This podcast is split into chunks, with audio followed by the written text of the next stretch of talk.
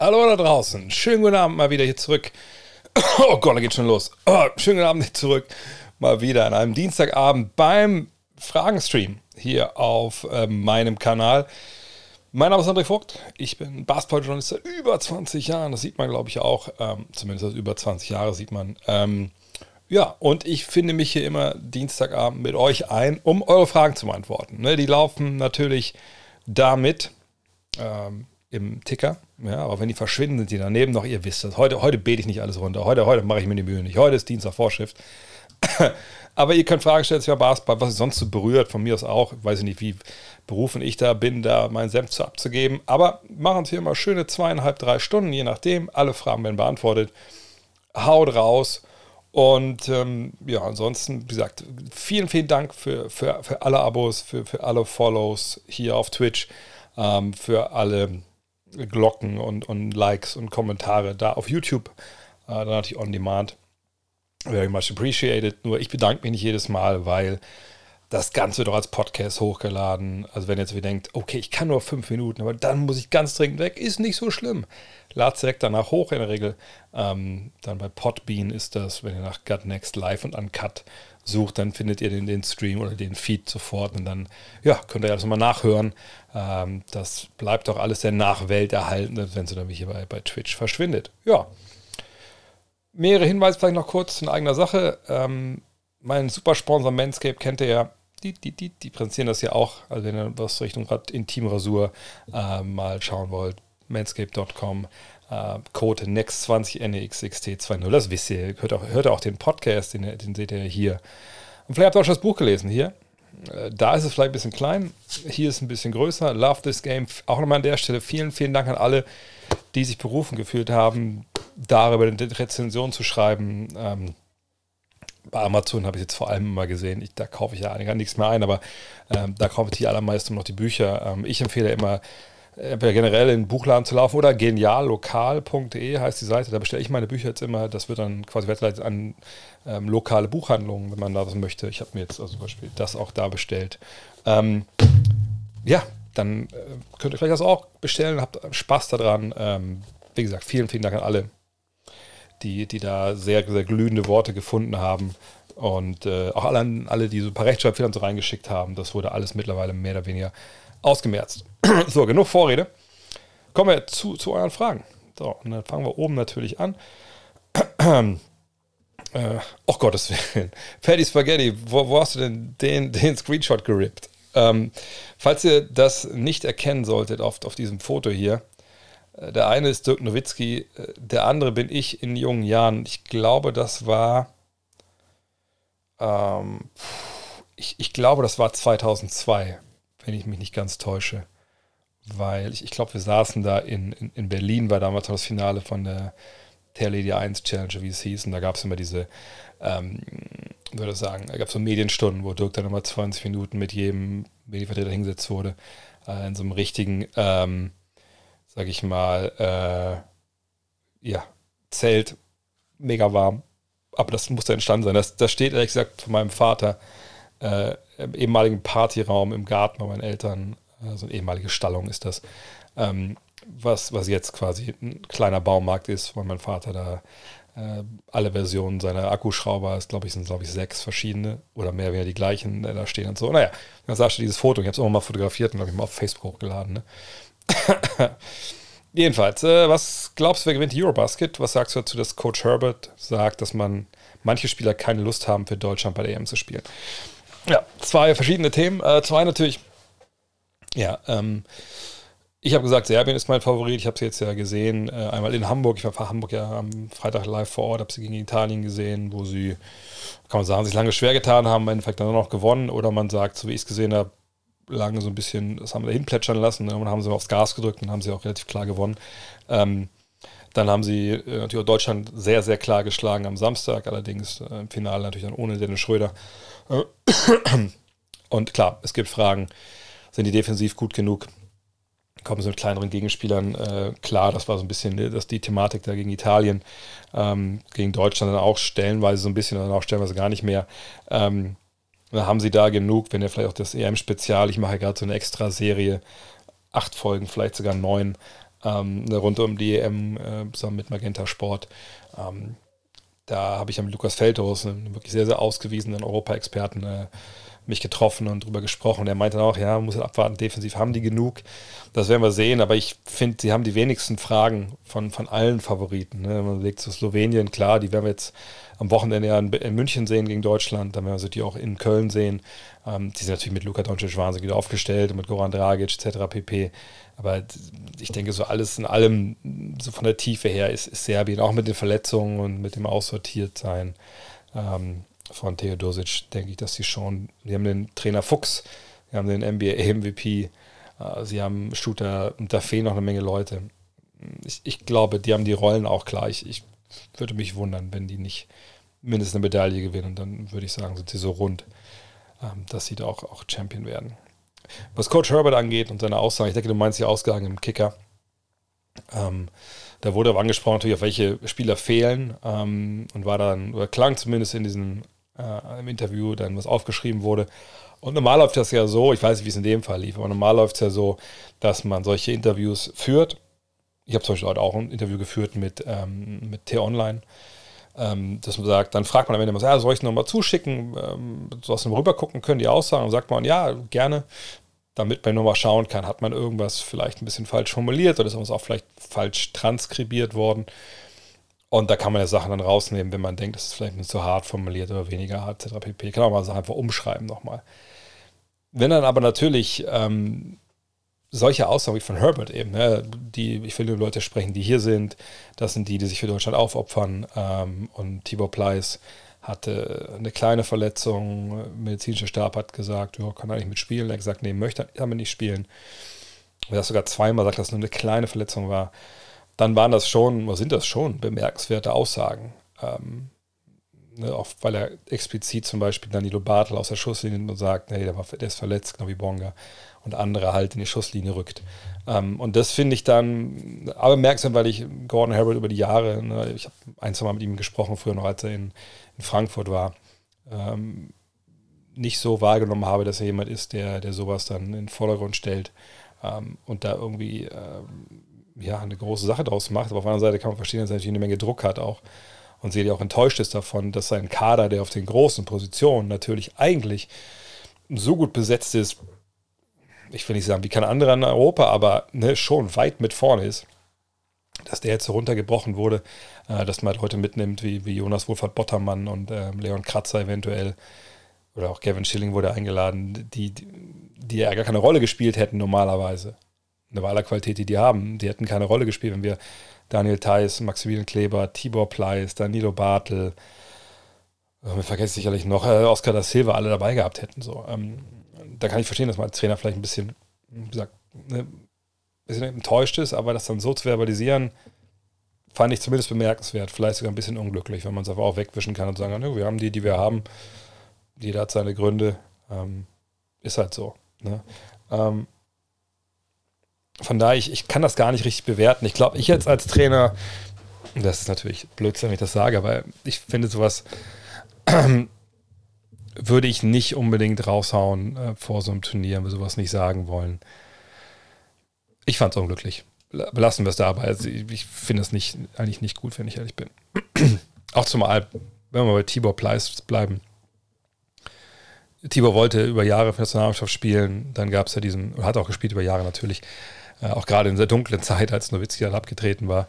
Ähm, und dann äh, gab es ja diesen, diesen Zwischenfall damals, dass er abgereist ist äh, in der Quali, weil er sich in der NBA vorstellen sollte, nochmal für den Vertrag und dann aber gar nicht in der NBA äh, gar nicht rübergeflogen ist, sondern auf dem Weg zum Flughafen mehr oder weniger Angebot bekommen hat, äh, eben in Europa in der Euroleague zu spielen das dann angenommen hat. Und dann war für ihn die, Tour, die Tür im, äh, im DBB zu und wurde dann auch über Jahre einfach immer wieder vor seiner Nase zugeschlagen.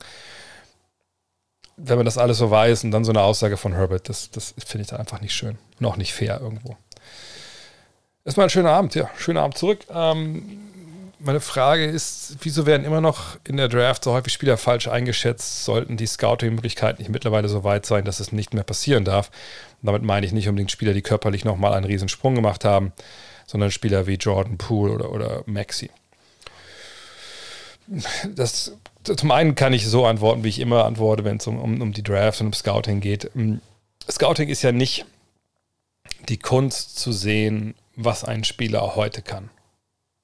Wenn, wenn das die, die Wissenschaft wäre, die man, die ja Scouting bezeichnet, auch zu Recht, dann würden da wahrscheinlich relativ wenig Fehler passieren. Denn da weiß man ja, was die Leute können. Da, da braucht es auch nicht großartig basketballerische Fortbildung, um, um das zu sehen. Ähm, die Kunst ist dann aber beim Scouting zu sehen, wie wird dieser junge Mann, diese junge Frau, wenn wir von WNBA ausgehen, wie wird die das, was sie jetzt kann, gegen schlechte Konkurrenz äh, mit anderen Regeln auf dem Feld ähm, und natürlich auch mit, gegen Gegner, die um einiges kleiner sind in der Regel als das, was man in NBA sieht. Wie werden sich die, diese Skills, diese Fähigkeiten, Fertigkeiten, wie werden sich die übertragen lassen in die NBA? Wie können sich Skills übertragen lassen, die vielleicht runterskaliert werden? Also wenn ich jemand bin, der verdammt gut ist und in meinem College-Team bin ich der Topscorer, ich habe den Ball in der Hand, ich bin der Scorer, ich mache das alles und ich bin aber nicht gut genug, das in der NBA zu machen, sondern ich bin da eher ein Rollenspieler. Wie wichtig ist mir das quasi, dass ich diese Rolle habe für mein Selbstverständnis. Bin ich in der Lage, anders Basketball zu spielen auf dem nächsten Level? Das sind erstmal so, die grundlegenden Dinge, die geklärt werden müssen. So, und das, da merkt man, glaube ich, auch schon, sobald es Richtung Zukunft geht und das zu projizieren, das ist bei aller Scouting-Qualität, die wir heute haben, und allen Daten, die wir haben und Zahlen etc., dann manchmal einfach schwer oder ne, in manchen Fällen wird man falsch liegen, wenn man sowas prognostiziert. Das ist ja quasi schon im Wort mit drin. Hinzu kommt, und das ist ja ein wichtiger, wichtiger Aspekt, der immer oft vergessen wird, wenn es zum Scouting geht. Wenn wir von Scouting reden, denken wir, okay, mal Basketball. Ich möchte mal gerne sehen, ob du werfen kannst, bedribbeln kannst, ob du rebounden kannst. Vielleicht möchte ich sogar noch sehen, ähm, wie du ne, vielleicht gegen, gegen stärkere Konkurrenz dich schlägst, ob du früh aufgibst oder so. Ich gucke vielleicht auch mal hin, äh, wenn ich ein Spiel von dir sehe, ähm, wenn ich in der Halle bin, deswegen kann man es im Fernsehen oft auch nicht so gut beurteilen, wie du mit deinen Mitspielern umgehst, ähm, wie du mit Coaching umgehst und so.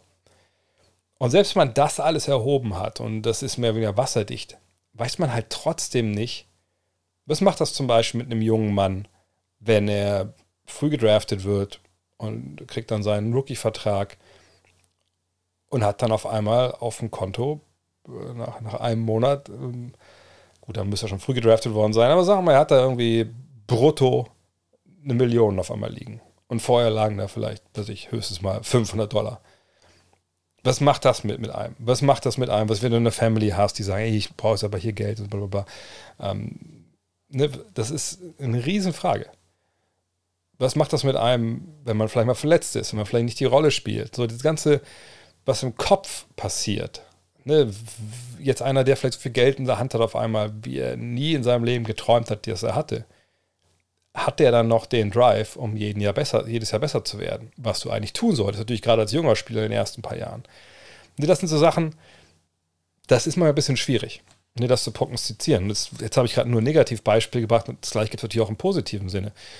Wenn da ein Spieler ist, der auf einmal reinkommt und merkt, ey, ich kann hier mithalten, ich bin besser, als ich gedacht habe, der irgendwie einen, einen geilen Agenten bekommt, der, der ihn fordert und fördert, äh, der irgendwie einen geilen Personal Coach bekommt, was vielleicht vorher gar nicht so der Fall war. Am College ist ja auch nicht so, dass alle das gleiche geile Coaching kriegen und irgendwie ne, komplett auf ihr maximales Level kommen. Es gibt ja genug Leute, die in College-Programme spielen, wo man sagen muss, ja, okay, puh, äh, das äh, ist jetzt nicht so richtig geil mit dem Coach, den wir hier haben. So, und dann ne, kann es auch davon mal abgehen, kann das eine Rakete sein.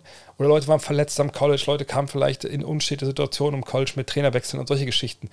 Da kommt so viel zusammen, was sehr viel mit Basketball zu tun hat, aber irgendwie aber auch sehr wenig mit dem, was wir auf dem Feld sehen. Und deshalb kann man da so, so Geschichten halt, äh, können sich passieren. Zum Beispiel Jordan Poole. Jordan Poole ist jemand, na klar, der, der geht in dieser Rolle auf, die er hat, der will ballern, der muss ballern, der hat damals in Michigan, ja, war ja mit Moritz Wagner in der Mannschaft, auch natürlich einen wahnsinnig wichtigen Wurf damals getroffen in, in, im ähm, NCAA Tournament. Das ist einer, der ist geboren für die, für die großen Würfe. Da kommt er aber zu einer Truppe, die seine defensiven äh, Defizite nicht wirklich auffangen kann kommt er zu einer Truppe, wo eben nicht andere ihn mit freispielen, wo er sich den, das Selbstvertrauen erarbeitet, an der Seite von Steph Curry auch vielleicht, mit einem geilen Trainerstab, sondern kommt er irgendwo hin, wo ein paar Youngster rumlaufen, jeder macht, was er will, garantiere ich euch, dass der nicht der gleiche Basketballer ist, der er heute ist. So. Ähm, von daher, da, da, kommt viel, viel zusammen. Und es ist ja auch schon viel, viel besser geworden, aber Fehler werden immer passieren. Und dann nur abschließend dazu: Es ist nicht so, dass jeder Entscheider in der NBA gleich viel Ahnung hat. Es ist nicht so, dass jedes Scouting-Department gleich gut bestückt ist und dass die alle top zum Beispiel International Scouts haben. Stichwort Luka Doncic, sondern da gibt es solche Franchises und es gibt solche Franchises. Es ist wirklich total, manchmal wirklich erschreckend, wie manche NBA-Teams in dieser Beziehung arbeiten und unfassbar, wie gut manche arbeiten. Auch das sind äh, Diskrepanzen. Und natürlich, wenn ein Besitzer sagt, ich habe den Typen gesehen mal im Fernsehen, da hat er 40 gemacht, den will ich haben. Da kannst du dir manchmal auch als Scouting-Abteilung oder als, als, als Manager äh, mundfusselig reden. Wenn der Big Boss den haben will, dann draftest du diesen Spieler. Und fliegst vielleicht raus, wenn er dann noch scheiße ist. Die Netzplan, das große Thema. Ja, wir werden jetzt ihre Ambitionen aussehen. Können sie Meister werden mit Kyrie Irving? Ja. Heute kam äh, die Meldung, jo, wir haben es getroffen. Also Rich Kleiman, der Business-Berater, Business-Manager von ähm, Kevin Durant, Kevin Durant, Joe Tsai, ich glaube seine Frau, Sean Mark, Steve Nash. Was soll los, hey, also, ähm, und sie waren in L.A. und irgendwie alles cool wieder. Ihm sagt, hey, Kevin bleibt. Uch, warte mal. Ach, warte mal. Tabletten nehmen. Äh, äh, Kevin bleibt. Und ähm, ja, wir, wir spielen zusammen Basketball und wir wollen Meister werden, wir wollen eine geile Franchise sein. Ja. Ja, gut. Vor zwei Wochen hat er noch gesagt, äh, Kevin Durant gesagt, dem Besitzer, hey, also Marks und Nash, wäre schön, wenn die entlassen werden. Dann kann ich mir vorstellen, dass ich hier weiter arbeite. Naja, ne, das kann man jetzt alles so lesen, wie man möchte. Also ich lese es so, okay, auf der Seite von Durant, sie haben versucht, das Thema zu eskalieren, heute auch im Podcast drüber gesprochen. Ähm, sie haben versucht, den Weg sich rauszupressen, hat nicht funktioniert. Die Nets haben keinen Deal gefunden, den sie cool fanden. Und jetzt steht man halt da. Ne, für Durant ist es wahrscheinlich keine, ähm, keine Idee, keine Möglichkeit für sich selber zu sagen, okay, ich setze da jetzt aus wäre auch verheerend für seinen Ruf, verheerend für alles bei ihm, eigentlich Legacy, whatever, was man alles nennen möchte. Ähm, von daher spielt er erstmal Basketball. Werden jetzt die Nets weiterhin versuchen, ihn zu traden? Nö, glaube ich eigentlich nicht. Frage ist halt nur, können die einfach alle jetzt bei Null anfangen? Also gab es dieses Gespräch gestern auch, weil gesagt hat, komm, wir reißen uns zusammen, wir sagen, so, wir können doch alle, wir wollen doch, wir haben doch eine geile Truppe, let's do it. Weiß ich nicht, ob das so einfach ist. Ähm, manchmal ist es einfacher, als man denkt. Also gerade wenn natürlich, weißt du, also ich meine, klar, wenn Kevin Durant aber hingeht und sagt, yo, ich würde gerne weiterspielen, aber der Typ muss gefeuert werden, also, zu also Richtung Steve Nash zum Beispiel.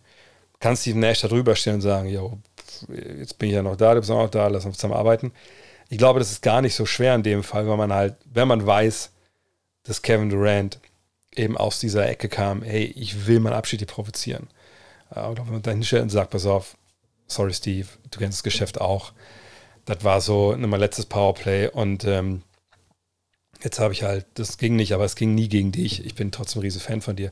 Das kann man ihm glauben, muss man ihm nicht glauben, aber ich denke mal, die sind dann professionell genug, dass sie jetzt einfach durchziehen. Ähm, können sie Meister werden? Ja. Also vom reinen Talent her, er war in einem Vakuum gesprochen. Ich kann ja nebenbei mal hier ähm, den, den Kader mal aufrufen. Da muss man sagen, ist das natürlich nach wie vor eine Mannschaft, die, die, die Sinn macht und wo man auch sagen kann, ja, warum sollen die denn nicht Meister werden? Also wenn wir mal gucken hier, ähm, das ist ein bisschen klein, ne? wenn wir mal gucken, wer hier alles Basketball spielt, dann sehen wir natürlich eine Kyrie, Kevin Durant und, und Ben Simmons. Das sind so die großen drei.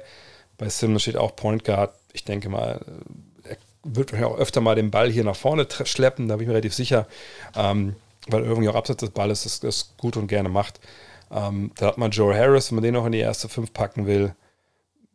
Ja, dann wahrscheinlich noch ein Center. Ist es dann Nick Claxton? Ähm, ne? Man hat Seth Curry, vielleicht spielt man auch klein mit, mit Irving, mit Curry, äh, mit Harris, mit Simmons und Durant. Sicherlich kein Line-Up für die, für die Playoffs, äh, weil das defensiv ein bisschen, bisschen fragwürdig ist. aber das, da ist Qualität. Mit Royce O'Neill hat man einen erfahrenen Mann auf dem Flügel, der 3D dir geben kann.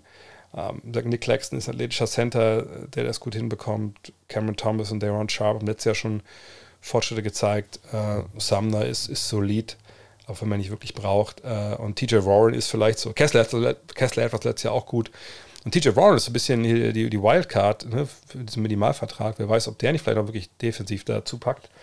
Die wären jetzt nicht mein Top-Favorit äh, für die Meisterschaft. Ich würde sagen, das sind für mich die, stand heute wahrscheinlich die Warriors und die Bucks ähm, und die Celtics. Ähm, aber das ist ein bisschen früh da, zu spekulieren, wirklich, wer alles da rein, reinstechen kann. Aber die Nets sind natürlich ein brandgefährliches Team. Also wenn die auch äh, in die Playoffs kommen und die sind nicht so ein bisschen überspielt. Frage ist einfach, die ganzen Sachen, die nichts mit Basketball zu tun haben. Eben Kyrie, wie, wie sieht er seine Rolle? Ist er überhaupt dabei? Oft genug, um damit zu spielen. Da immer eigentlich alles stimmen muss, um Meister zu werden, würde ich sagen, die werden nicht Meister. Aber es wird eine, eine gefährliche Truppe sein, wenn die so zusammenbleiben. Und natürlich Simmons Basketball spielen will und Kyrie Basketball spielen will, ihr merkt schon, also es, ist viel Wenn und Aber. Mm, glaubst du, Boban Marjanovic hätte in den 90ern eine größere Rolle als heute spielen können? Wenn ja, welche? Wäre er Starter oder Star? Star mit Sicherheit nicht. Ähm, man darf ja nicht vergessen, in den 90ern reden wir ja davon, dass dann auch viel mehr äh, Center dieser ja, traditionelleren Bauart unterwegs sind. Ne? Also Seven-Footer, Shotblocker, nicht super beweglich äh, in der Regel, auch wenn wir natürlich eine Menge gute Jungs haben mit, mit Elijah, mit Robinson, mit Ewing, mit Doherty, äh, wen vergesse ich denn jetzt noch? Ähm, da gab es ja genug Jungs, die einfach, Rick Smiths, ne, etc. Ich habe Ewing schon gesagt, ja. Ne? Ähm, auf dem Niveau wäre wär Marjanovic sicherlich nicht gewesen. Ähm, hat ein gutes Händchen, hat eine tolle Länge, ja, aber ist er super beweglich, ist er schnell, so wie es halt nur oder ähnlicher war? Nee, glaube ich nicht. Von daher, ich glaube, er wäre so ein Mittelklasse-Starter gewesen. Das kann ich mir vorstellen, wenn er schnell genug nach, rauf und runter gekommen wäre. Das, denke ich, geht klar. Ähm, aber Star, glaube ich ehrlich gesagt nicht. Dafür fehlt ihm so diese, auch diese Power. Ne? Also wenn man überlegt, die Jungs, die Stars waren in der Zeit, äh, die haben einfach den Rücken zum Korb einfach äh, zerstört, weil die, die schnell waren, die hatten die Power, die hatten die Moves und das.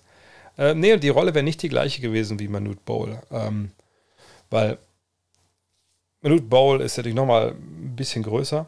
Das ist 2,31, was es war. Ähm, äh, war aber nie wirklich dieser Athlet, der, also ihr merkt die Anführungszeichen, also der Athlet, der, der Boban ist. Boban kann ja schon von A nach B laufen und, und ist da halbwegs äh, effektiv dabei. Ne, ähm, Boban ist vielleicht viel zu lieb, ja, das kann sein. Ähm, Boban kommt auch sehr, wenn wir sicherlich auch fluchen können, da wären wir alle rot. Aber ähm, nee, Bohl war ja nie so mobil wie Boban. Und wie gesagt, wir reden ja hier von einem ganz anderen Niveau, als wenn wir normal so, was wir normal so haben, wenn wir über mobil sprechen. Ähm, aber ähm, äh, Bohl war schon eine ganze Ecke un unbeweglicher. Und hat natürlich auch gar keine Moves gehabt und sowas. Ähm, Erstmal wollte ich dir fette Props für, das, für dein neues Buch geben. Oh, Dankeschön. Hat super lesen lassen. Und dann wollte ich mal fragen, ob man eventuell noch alte Five-Ausgaben bei dir erwerben kann. Ähm, also normal, jetzt normale Ausgaben nicht. Was ich vielleicht mal gesehen habe vor, ich glaube vor meinem Urlaub, habe ich von meinen Eltern, ich weiß gar nicht, was ich, genau, meine Eltern, äh, genau, John Wick war bei Boba nicht lieb, das stimmt. Obwohl ich ihn gar nicht gesehen habe, ist der zweite Teil, dritte Teil, ne? Ähm, nee, also es ist so, meine Eltern lagert ja Planet Basketball 2. So, und ähm, äh, ich weiß gar nicht. Ich glaube, wir hatten eine Maus in der Waschküche, wo das lagert. Und meine Eltern meinten, guck mal lieber, ob irgendwas, ne, da was los ist und so. Ich glaube, die Maus ist weg, aber nicht, dass sie dann die Bücher angefressen hat, habe ich natürlich da reingeguckt. Und da habe ich so ein paar äh, Kartons oben gesehen, also die Bücherkartons, ähm, die offen waren. Dachte, okay, guck doch mal rein. Und dann ähm, waren aber auf einmal Fives drin. Ich so, ach krass. Und auch Five Nummer 1. Und ich so, ach. Und dann habe ich gesehen, dass da ich glaube, ich habe fünf Fives gezeigt auf dem einen Foto bei Instagram. Und da waren nicht nur die fünf Fives, sondern es war, wir haben damals immer, ich glaube, 150 oder so Ausgaben bekommen, noch in, ins Büro, in so Kartons, die waren immer in Zehnerpacks eingeschweißt. Und da war eben noch ein ganzes eingeschweißtes Zehnerpack Five Number Ones. Die habe ich jetzt da hinten, äh, ich sage nicht in welchem Schrank das hier einbrecht. Ähm, die habe ich noch da. Ich habe natürlich gedacht, was mache ich damit? Vom Urlaub so kann man irgendwas organisieren und so. Dann dachte ich mir, ja, weiß ich nicht. Ähm, fällt mir gerade nichts ein, cooles, irgendwas Benefizmäßiges schwebt mir so ein bisschen vor. Ähm, jetzt habe ich aber letztens aber auch, ich habe ja die alten Five-Abo-Shirts auch gesammelt. Fiel mir ein, also ich habe noch so ein Shirt, vielleicht mit, irgendwie wollte ich jetzt gerne mal so ein, aber so ein Foto machen von Five Number One, Got Next Magazine, da Nummer 2 sieht er da. Number One, Five Shirt, keine Ahnung. Ich habe hab auch noch einen anderen Karton gefunden, letztens mit allen, mit, mit den alten Got Next Aufklebern und Postkarten und so. Vielleicht mache ich damit am nächsten Mal ein Foto. Einfach nur ein paar Likes zu, zu graben auf Instagram. Ähm, aber normale Five-Ausgaben habe ich nicht. Ich, hab, ich bin kein großer Archivator. Ich habe mir aber, als wir die hundertste Five gemacht haben, mir mal alle Ausgaben, ich glaube, ich habe wirklich alle, ne? Alle bis auf die 72 habe ich äh, da hinten drin. Äh, 72, warum habe ich die nicht? Wer weiß es? Ich trinke mal kurz mein Wasser, weil ich muss jeden Tag drei Liter Wasser trinken, sagt meine Frau. Aber ähm, warum ist Five Nummer 72 nicht da? Mal gucken, wer hier einer der OGs ist, der weiß, warum das diese Ausgabe, warum die vernichtet wurde. Hm. Hm. Weiß niemand, oder ist der Lag zu, zu groß heute mit dem Chat hier? Ähm, Nee, es, die Ausgabe 72 ähm, musste, die war zwar im Handel damals erhältlich und viele von euch haben die vielleicht sogar noch, aber die 72. Ausgabe musste bei uns im Büro vernichtet werden. Ähm, und ich durfte auch keine mit nach Hause nehmen, weil wir damals, genau, das war die Klage von der Basket, genau, das Dwight Howard Cover war das. Wir haben damals auf das Cover geschrieben, dass die größte NBA Preview Deutschlands ist, wie jedes Jahr, weil es ja auch war. Aber in dem Jahr hat die Basket ähm, auf alle Seiten quasi im Heft, also selbst auf Interviews und so haben sie so einen Button drauf gemacht, ähm, NBA Preview. Und damit hatten die dann, glaube ich, statt, was hatten wir, wir hatten, glaube ich, 72, nee, was Seiten hatten wir? 68 oder sowas, keine Ahnung. Die hatten, glaube ich, zwei Seiten mehr. Und dann haben die wirklich, das muss ja auch alles Absicht gewesen sein, haben die wirklich dann eine Klage eingereicht, wegen hier äh, Unlaut und Wettbewerb und so. Und ähm, ich glaube, 150.000 Euro Strafe wurde angedroht oder sowas. Und wir mussten halt dann, ich glaube, es gab auch eine Strafe, die wir zahlen mussten, aber nageln mich darauf fest, was da mein Chef bezahlt hat. Ähm, aber wir mussten halt, ich musste damals, weiß ich noch, in Köln zu einem alten Büro fahren, mit Fahrrad abends, weil mein Chef anrief und meinte, hey, die Polizei hat bei mir eingebrochen äh, äh, an seinem Haus und hat halt äh, diese quasi Klage da gelassen und haben halt die Ausgabe gesucht. So, also wirklich verrückt, vollkommen wahnsinnige Story. Und dann habe ich halt alle ähm, Exemplare von der 72 genommen und habe die wirklich nicht mal bei uns in die Mülltonne geschmissen, sondern habe die halt beim Nachbarhaus in, in, die Papiertonne geschmissen. Ja, und deswegen habe ich die nicht. Weil äh, mein Chef auch meint damals, ey, ihr müsst zu Hause, ihr müsst die alle wegschmeißen. Wenn man die bei euch findet, dann zahlen wir richtig, dann ist, dann ist der Ofen hier aus. So. Und ähm, ja, diese kleine Anekdote erklärt vielleicht auch, warum ich mit meinem ehemaligen Arbeitgeber nicht wirklich bis heute äh, auf ähm, allzu harmonischem Fuß stehe. Und ich den eigentlich nichts Gutes wünschen kann, wenn ich ehrlich bin. Nicht den Leuten, die da arbeiten oder so, und die haben, haben nichts zu tun. Das ist ja eher ein paar Jahre neu, aber die Leute, die dahinter stehen, vielen Dank nochmal. Vielen Dank nochmal für die, für die Chance damals, bei euch zu arbeiten. Ist einiges draus geworden. ja, äh, aber ich kann sagen, ich habe keine alten Ausgaben zu verkaufen. Mal gucken, ob ich vielleicht die, die anderen, die Einsen verkaufe, mal versteigern lasse und dann spenden wir das auf einen guten Zweck oder so. Mal gucken.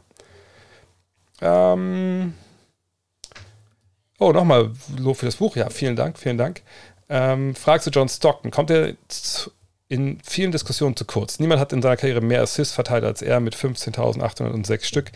Der Zweitplatzierte hat, äh, also Jason Kidd hat 3.000 715 Vorlagen weniger auf dem Konto. Ja, ähm, John Stockton ist natürlich einer der, der besten Point Guards aller Zeiten. Ähm, was ihm, glaube ich, ein bisschen wehtut, jetzt im, im Nachhinein, muss man sagen. Ähm, damals, als in seiner aktiven Zeit, wurde das zwar auch schon mal thematisiert, aber es wurde nie wirklich so, ähm, so breit getreten. Ähm, war halt die Tatsache, dass er, ähm, oder das, naja, das muss ich erklären. Also die, die Anschreiber äh, gibt es beim NBA-Spiel natürlich auch. Ne? Das wird ja nicht automatisch erhoben, was ein Assist ist, ein Rebound etc. Äh, sondern die Anschreiber in Utah waren wohl sehr wohlgesonnen. Es gab doch mal einen Artikel drüber im Netz, aber ich, hab, ich weiß nicht mehr, was genau dabei rauskam. Also es gab wohl einen gewissen Heimvorteil für ihn, was die Assists anging. Äh, deswegen sind diese Zahlen vielleicht ein bisschen aufgebauscht, keine Ahnung. Ähm, das tut ihm im Nachhinein ein bisschen weh. Ähm, naja, und Stockton zuletzt kamen ein paar, ähm, genau, ein paar schwachsinnige Aussagen zum Thema Corona und Impfung und so, aber das ist ja egal, man muss ja schon das Werk vom Künstler trennen, denke ich. Ähm, und ein basketballisches Werk ist über jeden Zweifel haben. Sie sind nie Meister geworden. Ich glaube, das tut ihm natürlich ein bisschen weh. Ähm, er war nie der grandiose Scorer. Das tut ihm vielleicht auch ein bisschen weh. Ähm, vielleicht tut ihm auch weh, dass er mit Carmelo zusammengespielt hat, dem sympathischen Basketballspieler in der NBA oder Basketballstar aller Zeiten. Aber ähm, ja, kommt sicherlich ein bisschen zu kurz. Das kann gut sein. Allerdings, wenn ich von den besten Point Cards ever spreche, für mich persönlich, dann ist, ist Magic ähm, die Nummer eins. Und, wenn man die Entwicklung heute sieht hin zu den Scoring Guards, Scoring Point Guards, dann muss man sagen, auch wenn er ein guter Shooter war, da kommt er natürlich nicht mit und da hat sich einfach die Position auch ein bisschen weiterentwickelt. Aber wenn ihr einen Point Guard, Pass First Point Guard wollt, dann ist es wahrscheinlich ähm, einer der ersten Namen, den ihr nennen müsst, wenn es um die besten aller Zeiten geht, ja. Und die dreckigsten aller Zeiten. Aber das ist bei der Größe in der Zeit auch ähm, okay, dass er so gespielt hat. Denke ich, dass Brook Lopez wichtig für die Bucks ist? Ja. Ja, würde ich sagen. Ich denke nicht, dass ähm, eine Aufstellung mit ihm auf der 5 unbedingt die beste ist in allen Situationen. Ähm, weil ich glaube, dass Janis Antetokounmpo, wenn er auf der 5 spielt, einfach auf so einem wahnwitzig hohen Niveau ist und, und um einiges variabler defensiv, als das äh, Lopez sein kann, dass das natürlich gerade in den Playoffs sicherlich die, die bessere Wahl ist. Und ähm, von daher ist es, ist er nicht unverzichtbar, wenn du in der Crunch-Time in den Playoffs gewinnen willst. Aber du musst ja hinkommen, erstmal in die Crunch-Time der Playoffs. Das heißt, du musst eine reguläre Saison spielen, wo du, man muss natürlich nicht äh, defensiv äh, dominieren, aber es hilft natürlich, wenn du in der regulären Saison Spiele gewinnen willst. Und wenn du in den Playoffs natürlich auch eine, mehrere Facetten spielen willst und generell auch gewinnen willst, brauchst du gute Defense. So. Und wenn du mit Twin Towern aufstellen kannst, Brook Lopez auf der 5 und dann ähm, Drop Big Man, also der aus dem Pick and Roll halt, der nicht rausgeht zum Dribbler und dann switcht, sondern in die Zone reingeht, Platz wegnimmt, ne, seinem, dem Originalverteidiger des Dribblers erlaubt, hinterher zu jagen aber zum Korb erstmal alles dicht macht, der Würfe blockt, der reboundet und vorne eben auch nicht im Weg rumsteht. Das ist ein ganz wichtiger Punkt. Brook Lopez war lange in seiner Karriere ein Low-Post-Center. Wenn er jetzt sagen würde, das war der letzte Typ, der wirklich geile Post-Moves hatte, würde ich sagen, ja, ist er wirklich der Letzte gewesen, aber auf jeden Fall war er einer der Letzten, der im Low-Post wirklich auch ne, wusste, was er da macht. So, ähm, und wenn er das nur noch hätte heute, dann wäre er sicherlich auch kein super gewinnbringender Spieler für die äh, Bucks, weil dann würde er vorne viel im Weg rumstehen und Janis hätte Riesenprobleme. Da er aber mittlerweile, und das war letztes Jahr ein bisschen up and down, das gebe ich gerne zu, aber die Baseline, sage ich, oder im Average ist er ja eigentlich ein sehr, sehr guter Dreierschütze auch, zumindest für die Position und für die Art Spieler, die er ist. Und dass er da draußen stehen kann, dass du Five Out spielen kannst mit dem, also fünf an einer Dreierlinie und Janis Antetokounmpo mit seinen überragenden Skills eine Menge Platz hat, das ist eine Qualität, die passt wie die Faust aufs Auge, wie sie da spielen wollen. Und ähm, von daher, ja, der ist sehr wichtig für die, ähm, für die Bugs. Wer denkst du gewinnt die EM? Slowenien mit Doncic oder Dragic oder Griechenland mit Janis? Ich habe gesagt, dass Serbien gewinnt. Von den beiden Teams, ich, ich habe die beiden noch nicht spielen sehen. Am Sonntag sehe ich ja ähm, da in Slowenien. Nochmal, vielleicht auch an der Stelle mal. Es gibt ja alle Okay, es gibt alle Spiele Eurobasket bei, äh, bei Magenta Sport, ne? Das, aber dann, wenn ihr nicht die deutschen Spiele sehen wollt, dann müsst ihr natürlich, ich glaube, 16 Euro, 17 Euro kosten zum Monatsticket bei denen, wenn man keinen Telekom-Vertrag hat. Mit Telekom-Vertrag sind es, glaube ich, 10 Euro, aber nagelt nicht drauf fest auf deren Seite, magentasport.de findet ihr auf jeden Fall da die Angebote. Ähm, aber die deutschen Spiele, die sind ja alle gratis und for free. Ihr müsst ja nicht mal registrieren und gar nichts. Also jetzt am Donnerstag 18, 15 gegen Schweden, WM-Quali und dann am Sonntag, glaube ich schon nachmittags irgendwann, gegen Slowenien. Das lohnt sich auf anzuschauen beim Magenta Sport. Ähm, aber ich habe die Griechen noch nicht gesehen, Slowenien gucke ich jetzt erst. Die Griechen habe ich nur gehört von Lukas Feldhaus, mit dem ich ja den ersten äh, EM-Spezial-Podcast aufgenommen habe, dass die einfach keine Shooter haben. Die müssen wahrscheinlich sehr über ihre Physis kommen, die Defense. Sie haben ja alle Antetokounmpos dabei, glaube ich, alle vier. Ähm, mal gucken. Wie gesagt, alle Favoriten haben irgendwie Fragezeichen. Ähm, Slowenien bin ich echt gespannt, weil ich gefühlt denke ich, ich habe die vielleicht, oder ich bewerte die ein bisschen unter vielleicht, weil ich es ein bisschen vielleicht so ein bisschen Dallas-Bias habe, dass ich denke, ja gut, dann macht halt der, der, äh, der Doncic alles alleine und haben die genug andere gute Spieler. Aber die haben ja auch noch Dragic und so, vielleicht, gesagt, tue ich einfach Unrecht. Da bin ich aber auf jeden Fall sehr gespannt, wenn ich den, ähm, wenn ich die jetzt sehe. Auch in der Wettkampfbedingung dann gegen Deutschland. Äh, was denkst du, welches Paket die Lakers eher schnüren? Eher das Pacers oder das Jazz-Paket? Was würde besser passen? Beverly und Bojan oder doch Yield und Turner? Ich glaube, dass das überhaupt gar keine Frage ist im Endeffekt. Also wirklich diese, wenn diese Deals auf den Tisch legen, ich denke mal, geht es immer um Russell Westbrook, dann sind natürlich Buddy Yield und, und Miles Turner. Also, wenn mir jetzt einer sagen würde, auf einen von den beiden, die jetzt kannst du haben, äh, Yield und Turner oder Bev, und da, so weiter würde er gar nicht kommen. Hätte ich schon Yield und Turner vom Flughafen abgeholt. Ähm, denn die beiden passen so unfassbar gut zu dem, was die Lakers machen wollen und müssen und wo sie ihre Schwächen haben momentan, dass ich keine Sekunde daran verschwenden würde, an Bojan Bogdanovic und, und, Patrick Beverly. Ich weiß jetzt nicht genau, wie es mit den vertraglichen Situationen ist, wird länger laufen, kurz, aber ist eigentlich den Lakers ja auch scheißegal.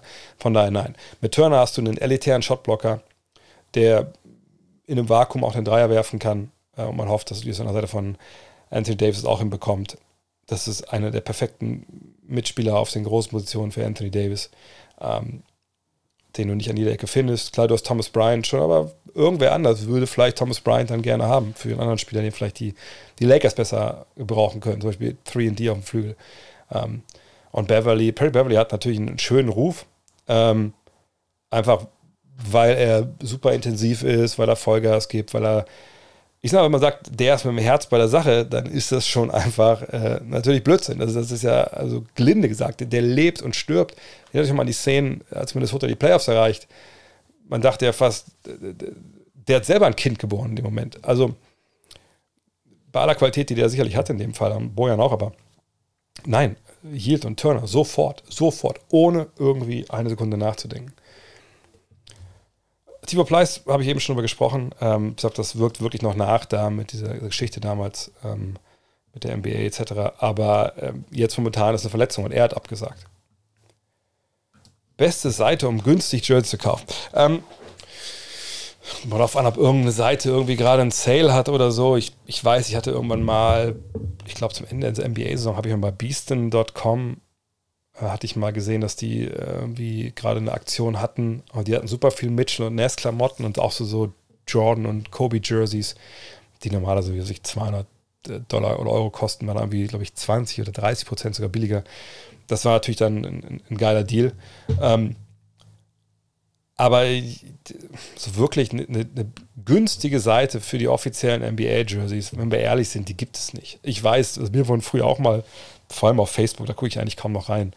Äh, zumindest nicht, also mein privates Account ist eh da wie Dead. Ähm, ich habe ja noch meine Seite da.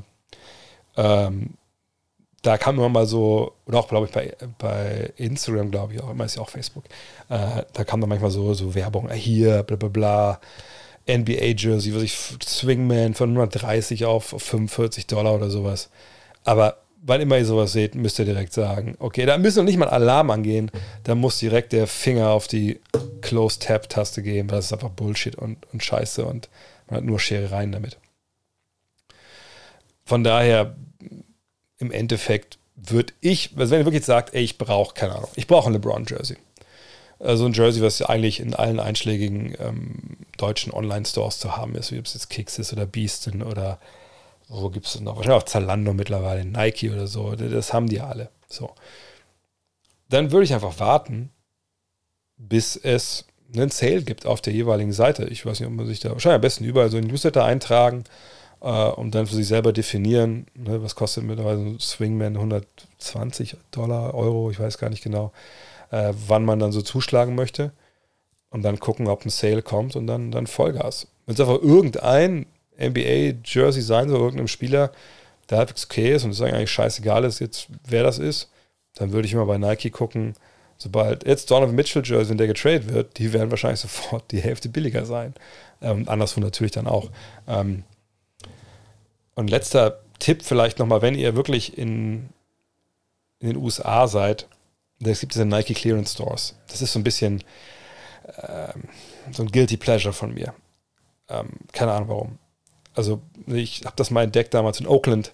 Da war direkt neben der Arena so ein Nike Clearance Store. Und das ist, habe ich schon mal erklärt, da gehen so Rückläufer hin und, und Einzelstücke. Aber was eben auch ist, dass NBA-Teams scheinen wirklich Klamotten, die ihre Spieler oder ihr Staff nicht, nicht anziehen oder so, oder die übrig bleiben, die ein gewisses Kontingent jedes Jahr, das scheinen die darüber zu schieben. Und dann werden die da äh, verkauft so. Und ich habe mir, also das krasseste Beispiel ist, dass ich mir vor, ah, schon auch wieder vier, fünf Jahre her, als wir auf so einem Trip waren, äh, nach USA mit, mit TR Germany, diese Reisen, die ich damit organisiere, ähm, da war, sind wir nach Houston gefahren zum Spiel, waren super früh da mit dem Bus. Da meinte ich, ey, guck mal hier, Busfahrer, in Houston ist auch so ein Clearance Store. Lass uns da kurz ranfahren, da können wir uns ein bisschen shoppen und dann fahren wir halt zur Halle. Weil die hat noch gar nicht aufgehabt, die Halle. Und dann habe ich da halt, ey, so ein Hoodie von Nike, das, das habe ich, ich hab extra nachgeguckt, ich habe das nirgendwo gesehen. Das war nirgendwo Verkauf. Das war echt, das habe ich immer noch, so ein geiles Hoodie ähm, mit so einem ganz großen Reißschluss hier so rüber. San Antonio Spurs, alles aufgenäht, wirklich an dem Ding hat sich jetzt seit fünf Jahren nichts getan. Das, das ist kein Verschleiß zu sehen, gar nichts. Also Wahnsinn. Ich habe mir einen Longsleeve gekauft. Das hatte so eine ganz abgefahrene Größe. Größe, ich glaube XLT plus 2 Inch. Also plus 2 Inch heißt meistens einfach, dass es länger ist als normal. Und ähm, deshalb, also manchmal das Glück, dass man dann da auch Trikots bekommt. Ne, wenn irgendwelche Jerseys auch für den Leute getradet werden und so. Aber da müsste schon USA sein, da müsste eine Gegend sein, wo es, ein, einen Store gibt. Aber da kriegt man manchmal auch Jerseys für, für 30, 40 Dollar. Aber ansonsten im Netz wartet auf einen Sale und, und dann, dann schnell zupacken. Äh, äh, äh, Wie sehe ich das Potenzial der Thunder kommende Saison? Denkst du, die Play-ins oder Playoffs sind schon dran? Habe ich ein paar Mal, glaube ich, hier schon beantwortet, deswegen mache ich es relativ fix. Das ist eine sehr junge Truppe, nach wie vor. Wir müssen die warten, wie Chad Holmgren dann in der NBA funktioniert. Äh, machen Leute wie Poku, ähm, für Giddy natürlich vor allem auch so einen Riesenschritt nach vorne. Ich glaube, das ist auch defensiv. Da war Giddy vergangene Saison ja nicht unbedingt top. Ähm, was mit Shea Gidus Alexander? Lassen Sie ihn Basketball spielen. Äh, zuletzt durfte er oft einmal dann nicht spielen. Ähm, das kann sich alles in eine sehr, sehr positive Richtung entwickeln, wenn das institutionell zugelassen wird, sprich Tanking nicht äh, dann doch in den Vordergrund rückt. Und Shea Gidus Alexander muss einfach gesund bleiben. Ähm, dann sind sie in so einem Cluster drin, der Play-In durchaus bedeuten könnte. Aber zu mehr würde ich mich ehrlich gesagt nicht hinreißen lassen. Denn dafür habe ich zu viele Fragen, ob diese junge Mannschaft dann schon so gut, vor allem auch defensiv funktionieren kann. Bist du froh, dass das Thema Durant jetzt hoffentlich durch ist, damit ihr in, der, in die Preview starten könnt? Oder war das bisher genannt? Also von der Warte ja. Äh, da bin ich natürlich schon froh. Äh, wir hatten heute nochmal einen Call, bevor das rauskam, dass er jetzt bleibt, ähm, wo wir gesagt haben, ja, okay, wir müssen schon darauf achten, dass wenn wir Previews schreiben oder wenn die Autoren Previews schreiben, vielleicht erstmal die Teams schreiben, wo man relativ sicher ist, da passiert nichts. Also die Charles Hornets ist das ein Team, was wir auch vielleicht gerne bei Mitchell und Donald Mitchell mit reingreifen würde. Ja, aber das ist natürlich ein Traum, der nicht in Erfüllung gehen würde, da bin ich mir relativ sicher. Deswegen dachte ich mir, okay, fange ich mit Charles einfach schon mal an da wird sie nicht viel tun. Ich denke auch, die Causa Miles Bridges ist erledigt. So. Aber na klar, wenn ein Trade von Kevin Durant passieren würde, wo vielleicht sogar drei Teams involviert sind, wo sich das Machtgefüge ändert, wo du das Power Ranking noch ändern musst, wo du im Zweifel drei Teams umschreiben musst und vielleicht auch die Favoritengruppe auch umgruppieren musst. Das ist natürlich eine Menge Arbeit. Wir hatten das im, im zweiten Jahr, war das glaube ich mit Five, dass Antoine Walker ich glaube, wir hatten die Abgabe donnerstags und Montag war der letzte Korrekturtag. Und der wurde, glaube ich, Freitag oder Samstag getradet. Und wir mussten halt Dallas, Boston, äh, Power Ranking, generell alles, wo wir irgendwie darüber gesprochen haben, äh, wer spielt in den Playoffs, gegen äh, wen sehen wir da vorne und so, mussten wir alles irgendwie, irgendwie ändern. So, von daher, äh, das war wild. Von daher, das, aus der Erwarte ist richtig gut. mm. Buch war super, Dankeschön. In zwei Tagen am Strand durchgelesen. Oh, ja, das freut mich. Äh, nur deine Beispiele für verschiedene Archetypes fand ich teilweise nicht immer passig. Ja, diese Archetype-Geschichten, das ist so ein bisschen äh, diffizil, weil diese, diese, also ich will jetzt nicht, nicht vorgreifen, aber das nicht verraten, aber ich habe natürlich hier äh, in diesem Buch, was ich geschrieben habe, da gibt es halt dieses Kapitel, äh, wie man halt ein Team zusammenbaut und ich, ich schreibe so ein bisschen darüber. Natürlich, früher hatte man da die fünf Positionen und dann hat man die halt äh, gesagt, okay, ich brauche einen Point Guard, Shooting Guard, etc. pp. So, aber das ist ja heute nicht mehr so. Ne? Und ähm, ich illustriere das halt in dem Sinn, dass ich sage, pass auf, also das, das Ding heißt Build to Win. Es gibt zum einen halt ähm, ne, Archetypes, was Primary Ballhänder, Secondary Ballhänder, Shot Creator, Slasher, Offscreen Shooter. Und ähm, diese verschiedenen Archetypes, ich habe die ja, das schreibe ich auch in einem Buch, äh, es gibt äh, B-Ball Index, heißt die Seite, äh, die haben diese Rollen definiert. Und äh, die haben auch die Beispiele stellenweise, stellenweise habe ich sie dazu geschrieben, auch noch selber. Ähm, aber diese Beispiele, die, die speisen sich äh, bei denen auf Seite zumindest nicht daraus, dass sie sich das anschauen und sagen, pass auf, dann habe ich hier, äh, was ich, Versatile Big, es geht jetzt da, ne, was die vorne machen, Dirk Nowitzki, ne, Kevin Love, da würde man denken, also okay, das macht ja nicht viel Sinn, das sind ja eigentlich Stretch Big Men, ne? Das ist auch ein Archetype. Aber was B-Ball Index halt macht, und das habe ich glaube ich gar nicht so genau erklärt vielleicht, ähm, die definieren diese Rollen anhand der Playtype Stats. Also sie schauen, also Playtype Stats muss ich erklären, es gibt ja eine verschiedene von Synergy, die haben dort mal angefangen, erhebende Stats, also um Stats zum Beispiel, also wie oft schließt jemand aus dem Pick and Roll ab.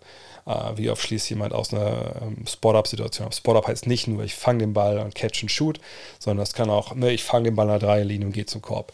Ähm, ne, die gucken halt, wie, was für ein Profil hat ein Spieler äh, in diesen Playtype-Stats. Also zum Beispiel Maxim Erklärer zum Beispiel sind, okay, der hat natürlich dann unglaublich viele Spot-Up-Situationen, die er nimmt. Ja, und da habe ich auch wahrscheinlich fast nur Dreier. Wird ein bisschen aus dem Pick and Roll als, als, als Roll Big Man äh, oder Roll and Cut Big Man scoren. Aber wenn man dann sieht, okay, die überwiegende Anzahl der Abschlüsse kommen eben aus Spot-Up-Situationen und dann guckt man auf die Dreier, die er nimmt pro Spiel, sieht, okay, also das sind auf jeden Fall auch eine Menge, Menge Dreier dabei und die Abschlüsse als Rollman aus dem Pick and Roll, naja, die kann man einer Hand abzählen. Dann sagt man natürlich, okay, das ist jetzt, ne, das ist Stretch Big. Bei jemandem wie Dirk zum Beispiel, Kevin Love, wo man denken würde, okay, das sind ja eigentlich Stretch Big, auf jeden Fall. die sind bekannt für ihren Dreier, deswegen verdienen die ihr Geld. Cool. Aber wenn man dann mal auf die Playtype-Stats schaut, bei Dirk zum Beispiel, also ähm, Dirk hat ja in seinem Leben keine 8, 9 Dreier pro Spiel genommen, ne? sondern Dirk hat aus der Mitteldistanz gescored, hat im Low Post gescored, den Flamingo gebracht, etc., hat Fakes und dann zum Korb. Ne? Und wenn man das alles zusammennimmt, dann, natürlich ist er auch ein Stretch Big Man, in dem Sinne, dass er von der Dreierlinie wirft. Aber Versatile Big Man in dem Fall heißt ja, ne, der macht viele verschiedene Sachen. Und der ist auf verschiedene Arten und Weisen gefährlich. Und das beinhaltet auch, dass er ein Stretch Big Man ist. Und da kann es eventuell sein, dass da deine ähm, Verwirrung herkommt oder so. Aber manchmal ist es aber auch so, da muss ich auch mal, mal schlucken. Da gucke ich aber auf die Playtypes, der sehe, okay, die haben schon recht. Jetzt für, die, äh, für unsere Preview ist es auch so, dass wir das auch zugrunde legen, weil wir bei allen Teams auch äh, ranschreiben, oder bei allen Teams gibt es das Depth Chart, also welche Spieler starten, welche kommen dahinter. Und da schreiben wir jetzt nicht nur Name, Größe, äh, schreiben wir noch mal so rein, äh, Name, Größe, Alter, sondern auch noch offensive Rolle, defensive Rolle. Und das ist im Endeffekt, sind diese, sind diese Archetypes. Und zu diesen Archetypes hinzu kommen ja nochmal diese Badges. Das kennt ihr vielleicht von NBA 2K. Ähm, also du kannst natürlich ein, äh, Big Man Shooter sein, also ein Stretch Big. Aber du bist vielleicht, äh, keine Ahnung, was fällt mir noch ein jetzt? bist vielleicht auch ein, Art, ein krasser Athlet auf einmal und dann kriegst du dir auch diese Athleten-Badge und so. Und deswegen, das wollte ich ja in diesen äh, in diesen, wie soll ich das sagen, ähm, in diesem Kapitel ein bisschen zeigen, dass es nicht nur fünf Positionen gibt und das sind dann die Spieler, sondern es gibt eben so unfassbar viele Variationsmöglichkeiten unter diesen verschiedenen eigentlich Positionen oder heutzutage redet man eigentlich von, von, von Ballführenden, von Fühlern, von Big Man. Ähm, aber wenn, wenn ihr es lest, dann versteht ihr besser, was ich meine. wenn ich die Power hätte, beim DBB Sachen ändern könnte, welche wäre es? Themen als Inspiration, Kommunikationsarbeit, Coaching, Staff etc. Hm. Ich habe beziehungsweise ein interessantes Gespräch geführt, als ich in Hamburg war, äh, mit jemandem, der lange auch beim DBB äh, ein- und ausging. Mhm. Und wir haben über Robin Benzing gesprochen, ne, das habt ihr mitbekommen.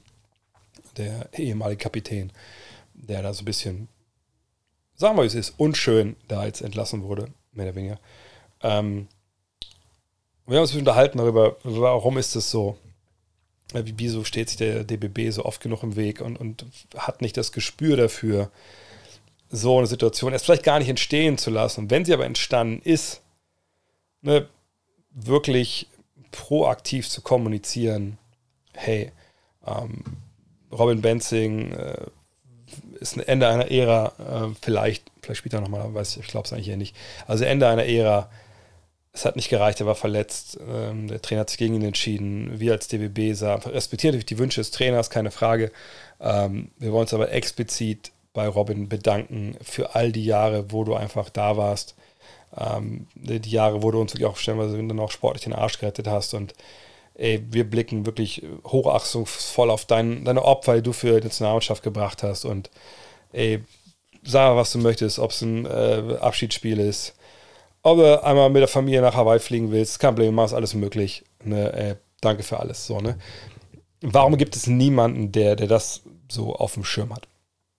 Und äh, da kam der Vorschlag, naja, also eigentlich bräuchte die Mannschaft, oder bräuchte die ÖB einen Sportdirektor, der dann sowas quasi in seiner Jobbeschreibung hat.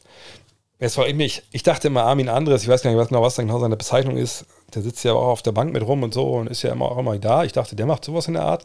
Augenscheinlich nicht. Ich will auch jetzt nicht die, Gott bewahre, nicht die Schuld bei ihm abladen. Aber eigentlich laufen da genug Leute rum, die das eigentlich können müssten. So, und äh, dass sie es nicht tun, wie gesagt, ich habe das auch schon im Podcast benutzt, das Wort. Ähm, das ist für mich so eine institutionelle Arroganz, die sich nicht nur im Fall äh, Benzing gezeigt hat, sondern auch in anderen Fällen der Vergangenheit. Tibor Pleiss haben wir heute schon angesprochen. Ähm, und das finde ich einfach mega, mega schade. Wir haben eigentlich eine Mannschaft oder einen Kader, der ja echt gut ist und, und wo man auch sagen muss, ähm, ganz ehrlich, wir haben einen breiten Kader wir haben aber auch die Situation nach wie vor, dass in Qualifikationsfenstern in der Regel keine NBA-Spieler und Euroleague-Spieler zur Verfügung stehen. Also sind wir auch nicht in der Position, Leute zu vergrätzen, was man eh nicht machen sollte. Ähm, und dass man so kurzsichtig da jetzt agiert und, und so, so gleichgültig und sich da einen Fehler am nächsten reiht, das kreide ich ganz klar der Führungsetage an, nicht dem Kommunikationsstab, ähm,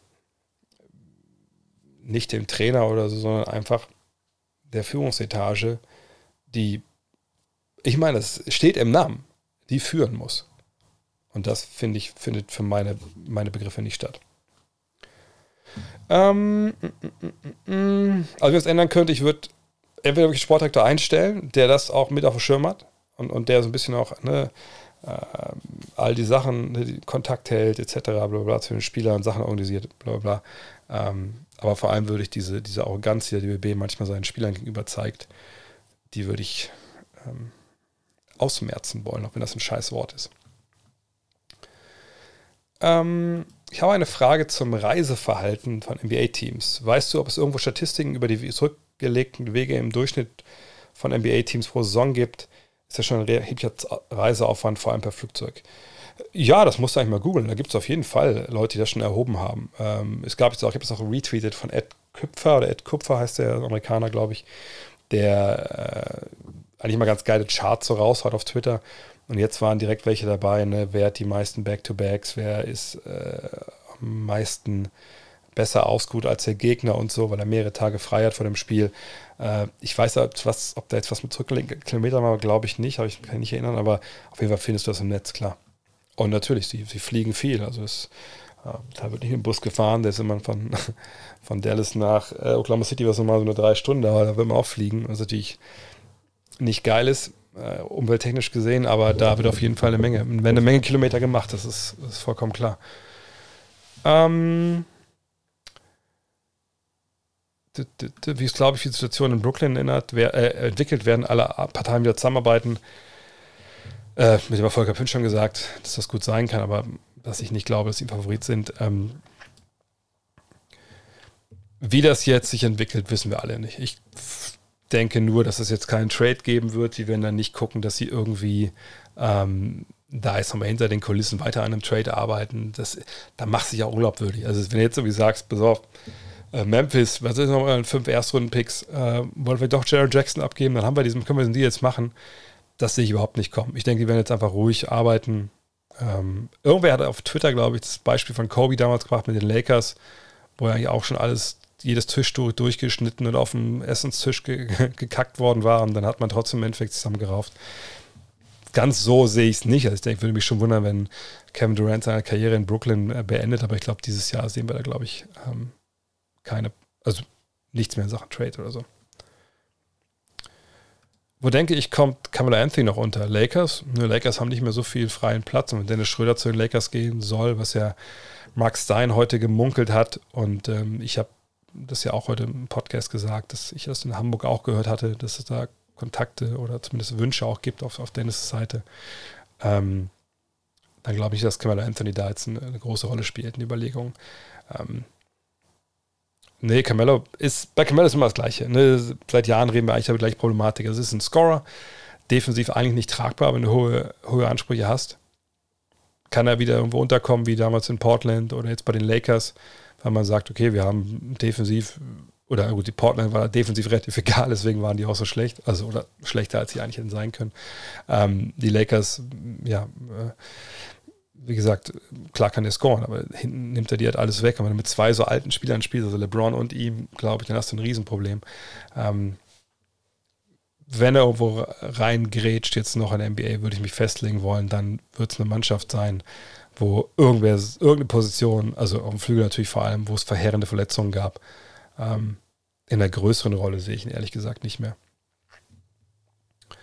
Ähm, Heute ist Kobis Geburtstag. Ah, stimmt, ja.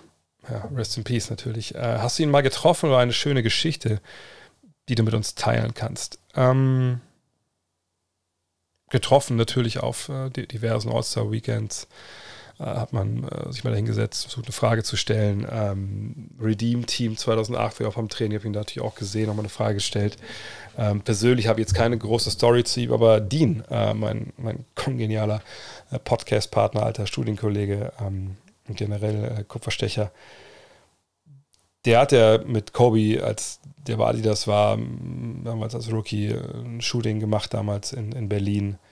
Und ähm, als wir bald zusammen angefangen haben, so ein bisschen wir zusammenzuarbeiten, noch dann bei der Five noch, hat er ja mal gesagt, er, ich kann auch Kobe vielleicht mal gucken, ob ich den bekomme. Und ich so, ey, wenn das bekommt, das wäre natürlich, wär natürlich geil. Und äh, wenn ihr Dean so ein bisschen kennt aus dem Podcast, wisst ihr, Dean ist halt, äh, Dean kennt alles, allen und jeden, jeder kennt Dean irgendwie. Und er hat damals wirklich, ich weiß gar nicht, wie das war, ob er im Auto war. Also irgendwas, irgendwas hat Kobe ihn einfach angerufen und gesagt, hey, du wolltest mich sprechen? Aber das muss wahrscheinlich Dean im nächsten Podcast nochmal erzählen. Und dann haben die halt gequatscht. Aber die Story, die er immer erzählt hat, war, dass ein Kumpel von ihm in L.A. ist, ein Doktor, irgendwie ein Arzt, und der hat ähm, der hatte wohl relativ früh, als einer der wenigen in LA oder als der einzige vielleicht sogar hatte, der so eine Kältekammer irgendwie im Keller eingebaut, keine Ahnung, äh, wahrscheinlich oder in der Wohnung. Und das ähm, Kobe dann einfach nachspielen, bei dem irgendwann mal vor der Tür stand. Oder einfach mal, genau, irgendwann mal bei dem vor der Tür und meinte so, hallo, mein Name ist Kobe Bryant, ich habe gehört, Sie haben eine, eine Kältekammer. Also ich, ich weiß, wer du bist. Äh, ja, ich würde gerne die Kältekammer nutzen jetzt immer. Und dann ist er halt immer nach Spielen da rein es da reingelegt, um halt die Entzündung und so ne, und Schmerzen irgendwie zu äh, in den Griff zu bekommen. Ja, und das ist natürlich Kobe, wie er leibt und lebt, so eine Story. Was halte ich, schönen Dank für das Lob, was halte ich von dem ganzen Thema rund ums Load Management? Bei Kawhi Leonard wird es ja oft kritisiert, aber ist es nicht so, dass die Spieler lieber auf ihre Gesundheit achten, als sich den Körper zu ruinieren, nur damit äh, die Zuschauer unterhalten werden? Sollte es da eventuell eine Begrenzung seitens der NBA geben oder würden die dann nur mit angeblichen Verletzungen würden, also umgangen werden? Also erstmal ist es ja so, ich glaube generell, wer Leistungssport treibt über lange Zeit, der ruiniert seinen Körper. Also da, also klar, heute natürlich weniger als früher, aber wenn man sich mal die alten Haudingen manchmal anschaut, auch so rund um NBA All-Star Weekends oder so, wie die da rumrennen, also nicht rennen, sondern humpeln, dann sieht man, und das sind jetzt keine 80-Jährigen, das ist nicht, ich rede sich von Bill Russell oder so, sondern zum Beispiel wie Kevin McHale oder auch Larry Bird, ähm, die haben schon den Preis dafür bezahlt, dass die so Vollgas gegeben haben. Man muss überlegen, 10, 15 Jahre, und das war ja damals ja die Ausnahme, sagen wir mal, äh, sechs bis zehn Jahre springst du da nach vier Jahren College ja auch noch und davor noch Highschool und überall springst du ja auf härtesten Betonboden rum und dann natürlich damals andere äh, medizinische Betreuung etc. Das ist schon rough. So, ne, da, da, geht schon mal ein Gelenk flöten. Ähm, heute natürlich viel bessere Bedingungen, was das angeht, von der medizinischen Seite her. Ähm, aber ähm, natürlich, das Belastung ist weiterhin äh, unnormal. Keiner von euch, keiner von mir hat diese Belastung im normalen Leben. Von daher kann ich verstehen, Load Management, das Thema. Wir haben heutzutage auch durch sehr viele Daten, wo man sehen kann, ähm, ist ein Spiel eventuell überlastet. Ich hatte mal einen Coach, der hat schon mal gesagt zu mir, André, du bist übertrainiert, du musst Pause machen. Okay, aber habe ich ihm oftmals nicht geglaubt, aber das lag auch daran, dass ich damals so Ende 20 war und dachte, Alter, übertrainiert, ich bin untertrainiert. Ich habe heute ein, diese Woche eine Woche, einen Tag kein Basketball gespielt. Ähm, natürlich gesagt, muss man diese, diese Daten, die man erhebt, zu lesen wissen. Man muss wissen, wann, also in welchem Datensatz zeigt sich, dass sich da was anbahnt. Das ist nicht leicht. Ne, man kann ja auch sehr, sehr viele Daten erheben, die vielleicht dann einen gar nicht wirklich weiterbringen oder man nicht weiß, was man daraus lesen soll. Äh, aber generell für Load Management nicht schlecht. Der Spielplan ist einfach zu aufgebläht. Wenn man jetzt auf dem Standpunkt steht, die kriegen Millionen dafür, ist immer auch eine Menge Schmerzensgeld dabei. Wenn da mal ein Knie rausspringt, ist das halt so. Okay, cool, cool, cool. Danke für deine menschenverachtende Sicht der Dinge. Aber selbst wenn wir das jetzt mal außen vor lassen, ist es ja einfach nur mal so, dass das Produkt auf dem Feld nicht so gut ist, wie es sein könnte. Ich finde zum Beispiel auch, dass die, die Euroleague, ähm, also wo Teams jetzt, wenn die nicht jetzt die Olympiakos nur Euroleague spielen, sondern wenn Teams Euroleague spielen und Bundesliga spielen und dann hast du deine 80, 90 Spiele, die Bayern hatten das ja in den letzten Jahren auch in Deutschland äh, vor allem, dann merkt man das ja auch. Da wird ja auch Load Management betrieben.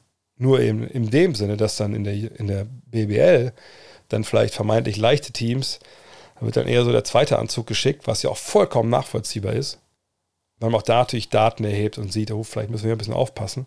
Und dann verliert man auch mal Spiele gegen vermeintlich schwächere Teams. So. Ähm, ist das eine Art Wertverzerrung? Das kann jeder selber beurteilen, aber ne, da, gibt es mal eine Grenze. Und dann hat man halt nicht jedes Mal bei jedem Spiel das Top-Produkt. Und da muss man ganz klar sagen, die NBA, die ja nicht irgendwie, wo die Teams nicht in einer Liga unterwegs sind, das sage ich ja seit Ewigkeiten schon, sollte sich wirklich überlegen, diesen Spielplan zu entschlanken. Sie haben ja schon viel getan. Sie haben ja, ne, früher war das gang und gäbe, dass man vier Spiele in fünf Tagen hatte. Was natürlich ein Witz ist. Also Back-to-Back, Tag frei, Back-to-Back. Gerade wenn man auch gereist ist oder so. Ähm, ne, das gibt es heutzutage gar nicht mehr oder ganz, ganz selten, glaube ich noch. Aber ähm, ne, und sie haben auch die Saison ja ver verlängert. Ne, also die haben oft erst im November angefangen, erste November oder letzte, Dezember, letzte Oktoberwoche. Das hat man schon verlängert. Es gibt einen längeren All-Star-Break. Das ist alles passiert, gar keine Frage. Aber das tut ja alles nicht wirklich weh. So, ne, weh tut, wenn eine Franchise keine 41 Heimspiele hat und in jedem Spiel mehrere Millionen einnimmt, sondern nur noch 30 zum Beispiel. Oder 35. Und 35, also wenn man 70 Spiele hat, das wäre wahrscheinlich das, wo ich sagen würde, ja, da müsste es irgendwie hinkommen. Ne? Oder man sagt, man spielt zweimal gegen die eigene Conference. Also hat da dann im Endeffekt, ähm, was haben wir dann, äh, 14, 28 Spiele. Sagen wir, nee, sagen wir, sagen wir viermal, wenn man es unbedingt will. Äh, also man 56 und dann spielt man, ja, wie oft denn gegen die anderen? Also es ist, es ist schwer. Oder spielt dreimal vielleicht gegen die. Es ist wirklich schwer, auch dann das hinzubekommen, weil man ja auch diese beiden Conferences hat äh, und diese Reisen mit reingerechnet werden. Aber ich denke, 60 Spiele wahrscheinlich ideal, aber das wird nicht kommen. Ähm, 70 Spiele vielleicht. Ne, ähm, 35 Heimspiele, 35 auswärts. Aber das ist ein Business, da geht Geld verloren. Und ich denke, das werden wir nicht mehr erleben, denke ich mal. Auch wenn es sicherlich besser wäre, weil einfach der Basketball besser wäre, mit Training etc. pp. Ähm, mitbekommen habe, arbeitest du mit Magenta Sport zusammen. Wie ist dazu gekommen? Wird man dich nächste Saison vielleicht doch bei Magenta Sport oder S Nation als Experte sehen? Ähm, erstmal zu den S Nation vielleicht. S Nation übernimmt ja ab der Saison 23, 24 die Rechte für die Basketball-Bundesliga. Ähm, 2023 werden dann, wenn ich richtig informiert bin, enden auch die, oder gibt es eine neue Ausschreibung für die Rechte der NBA. Aber das wird dann immer relativ kurzfristig entschieden, wer die dann äh, bekommt. Ähm, S-Nation, das habe ich schon ein paar Mal gesagt, das sage ich auch gerne hier nochmal, ähm, kann ich mich ehrlich gesagt, kann ich mir nicht vorstellen, dass ich für, für, für den Springer-Konzern arbeite. Ähm, ich will gar nicht den, den Kollegen dazu nahe treten, die das dann machen ab 2023, 2024. Das wird sicherlich gut werden. Ähm, aber ich habe schon mal meine Erfahrung mit Springer gemacht, äh, als ich da für die Bild am Sonntag geschrieben habe und meine Texte da einfach komplett auseinandergenommen worden und, nichts damit zu tun haben, was ich vorher geschrieben hatte. Ähm, das kam bei guten Freund von mir zustande, der dort arbeitet. Wo ich gesagt habe, nee, also das möchte ich jetzt dann nicht mehr, ist kein Problem, no harm done, aber das, das brauche ich nicht. Ähm, und ähm, wenn es nur diese Erfahrung gewesen wäre und jetzt mit S-Nation ein neues Produkt da kommt, aber die es anders machen wollen, als das vielleicht die Sportredaktion bei Bamster gemacht hat auf dieser Basketballseite, dann klar, würde ich mir das alles anschauen. Aber wenn ich sehe, was äh, Springer als Konzern verantwortet, äh, momentan ähm, generell auch verantwortet hat, auch natürlich schon seit Jahrzehnten im Endeffekt, aber in den letzten Jahren ja nochmal verstärkt und, und was da stellenweise geschrieben und erzählt wird und, und wie sehr sich das auf Fox News ähm, äh, Niveau bewegt, wie auf einem gefährlichen Niveau bewegt, welche Sachen da legitimiert werden, nur um irgendwie Empörung zu erreichen und Klicks und das Businessmodell zu stärken, dann muss ich ganz klar sagen, dann scheidet für mich Springer als Arbeitgeber aus. So, ne, dann äh, kann sein, dass es mal alles zusammenbricht mit Podcasts und so und dass dann ich, äh, keine Ahnung, auch keine Bücher mehr schreiben darf und so, aber dann suche ich mir was Richtiges, aber dann werde ich trotzdem nicht für Springer arbeiten. Ähm, wie gesagt, nicht, weil ich die Kollegen, die da hingehen, die verteufle, dass sie das Scheiße machen. Nee, die machen es bestimmt sehr, sehr gut. Äh, wer weiß, ne, was sie alles noch für Rechte holen, aber ich sehe mich da einfach nicht. Das ist nichts, ähm, was ich mit mir vereinbaren könnte, wenn ich ehrlich bin, wenn ich Teil von dieser Maschine wäre. Ähm, mit Magenta, ich glaube, das kann ich ganz offen sagen. Also ich habe ähm, ja lange das alles alleine gemacht, äh, mit Partnern, also Manscaped, da, ne, die sind ja auch auf mich zugekommen, hey, wir, wir sponsern viele Podcasts, würden auch gerne mal mit dir ausprobieren, wie das funktioniert. Und ähm, habe dann gesagt, ja, okay, schickt mir das doch mal zu. Ihr könnt ja viel erzählen, dass die Sachen so geil sind. Ich kenne natürlich eure Werbung auch. Und dann gucke ich mir das mal an und dann können wir drüber reden. Und dann haben die mir das zugeschickt in den Lawnmower. Dachte ich so, okay, das ist wirklich das ist ein sehr, sehr gutes Produkt. Und dann haben wir damals so einen Testlauf gemacht, eine Folge äh, mit ne, von mir eingesprochen, wie gut das ist. Und dann haben die geguckt, wie viel haben diesen Code benutzt und dann haben sie gesagt, oh, das war sehr gut, wir würden gerne länger mit dir zusammenarbeiten. Und dann haben wir das ne, drei Monate gemacht und drei Monate gemacht und dann jetzt ein, ein halbes Jahr. Ähm, und klar, die machen das so lange, wie sie halt den Lawnmower verkaufen und, und, und dann vielleicht noch mal ein bisschen länger, weil sie denken, oh, das ist ein guter Mann, vielleicht reboundet nochmal, rebound die Sales und dann wird auch was vorbei sein. Du bist das halt in dem Business so. Aber das war das Einzige, was ich werbetechnisch wirklich mal länger gemacht habe. Ich weiß, Casper.com, damals die Matratzen, die kamen auf, mich, auf mich zu, es ging, lief genau das Gleiche, weil ich immer erstmal sehen will, was dieses Produkt halt kann, bevor ich da irgendwie was drüber erzähle weil ich kennt mich ja auch, ich bin ja nicht irgendwer, der da irgendeinen Blödsinn abliest vom Blatt und dann wissen wir alle, okay, das war jetzt super weird und awkward und das glaube ich dir auch nicht, was du da erzählt hast. So.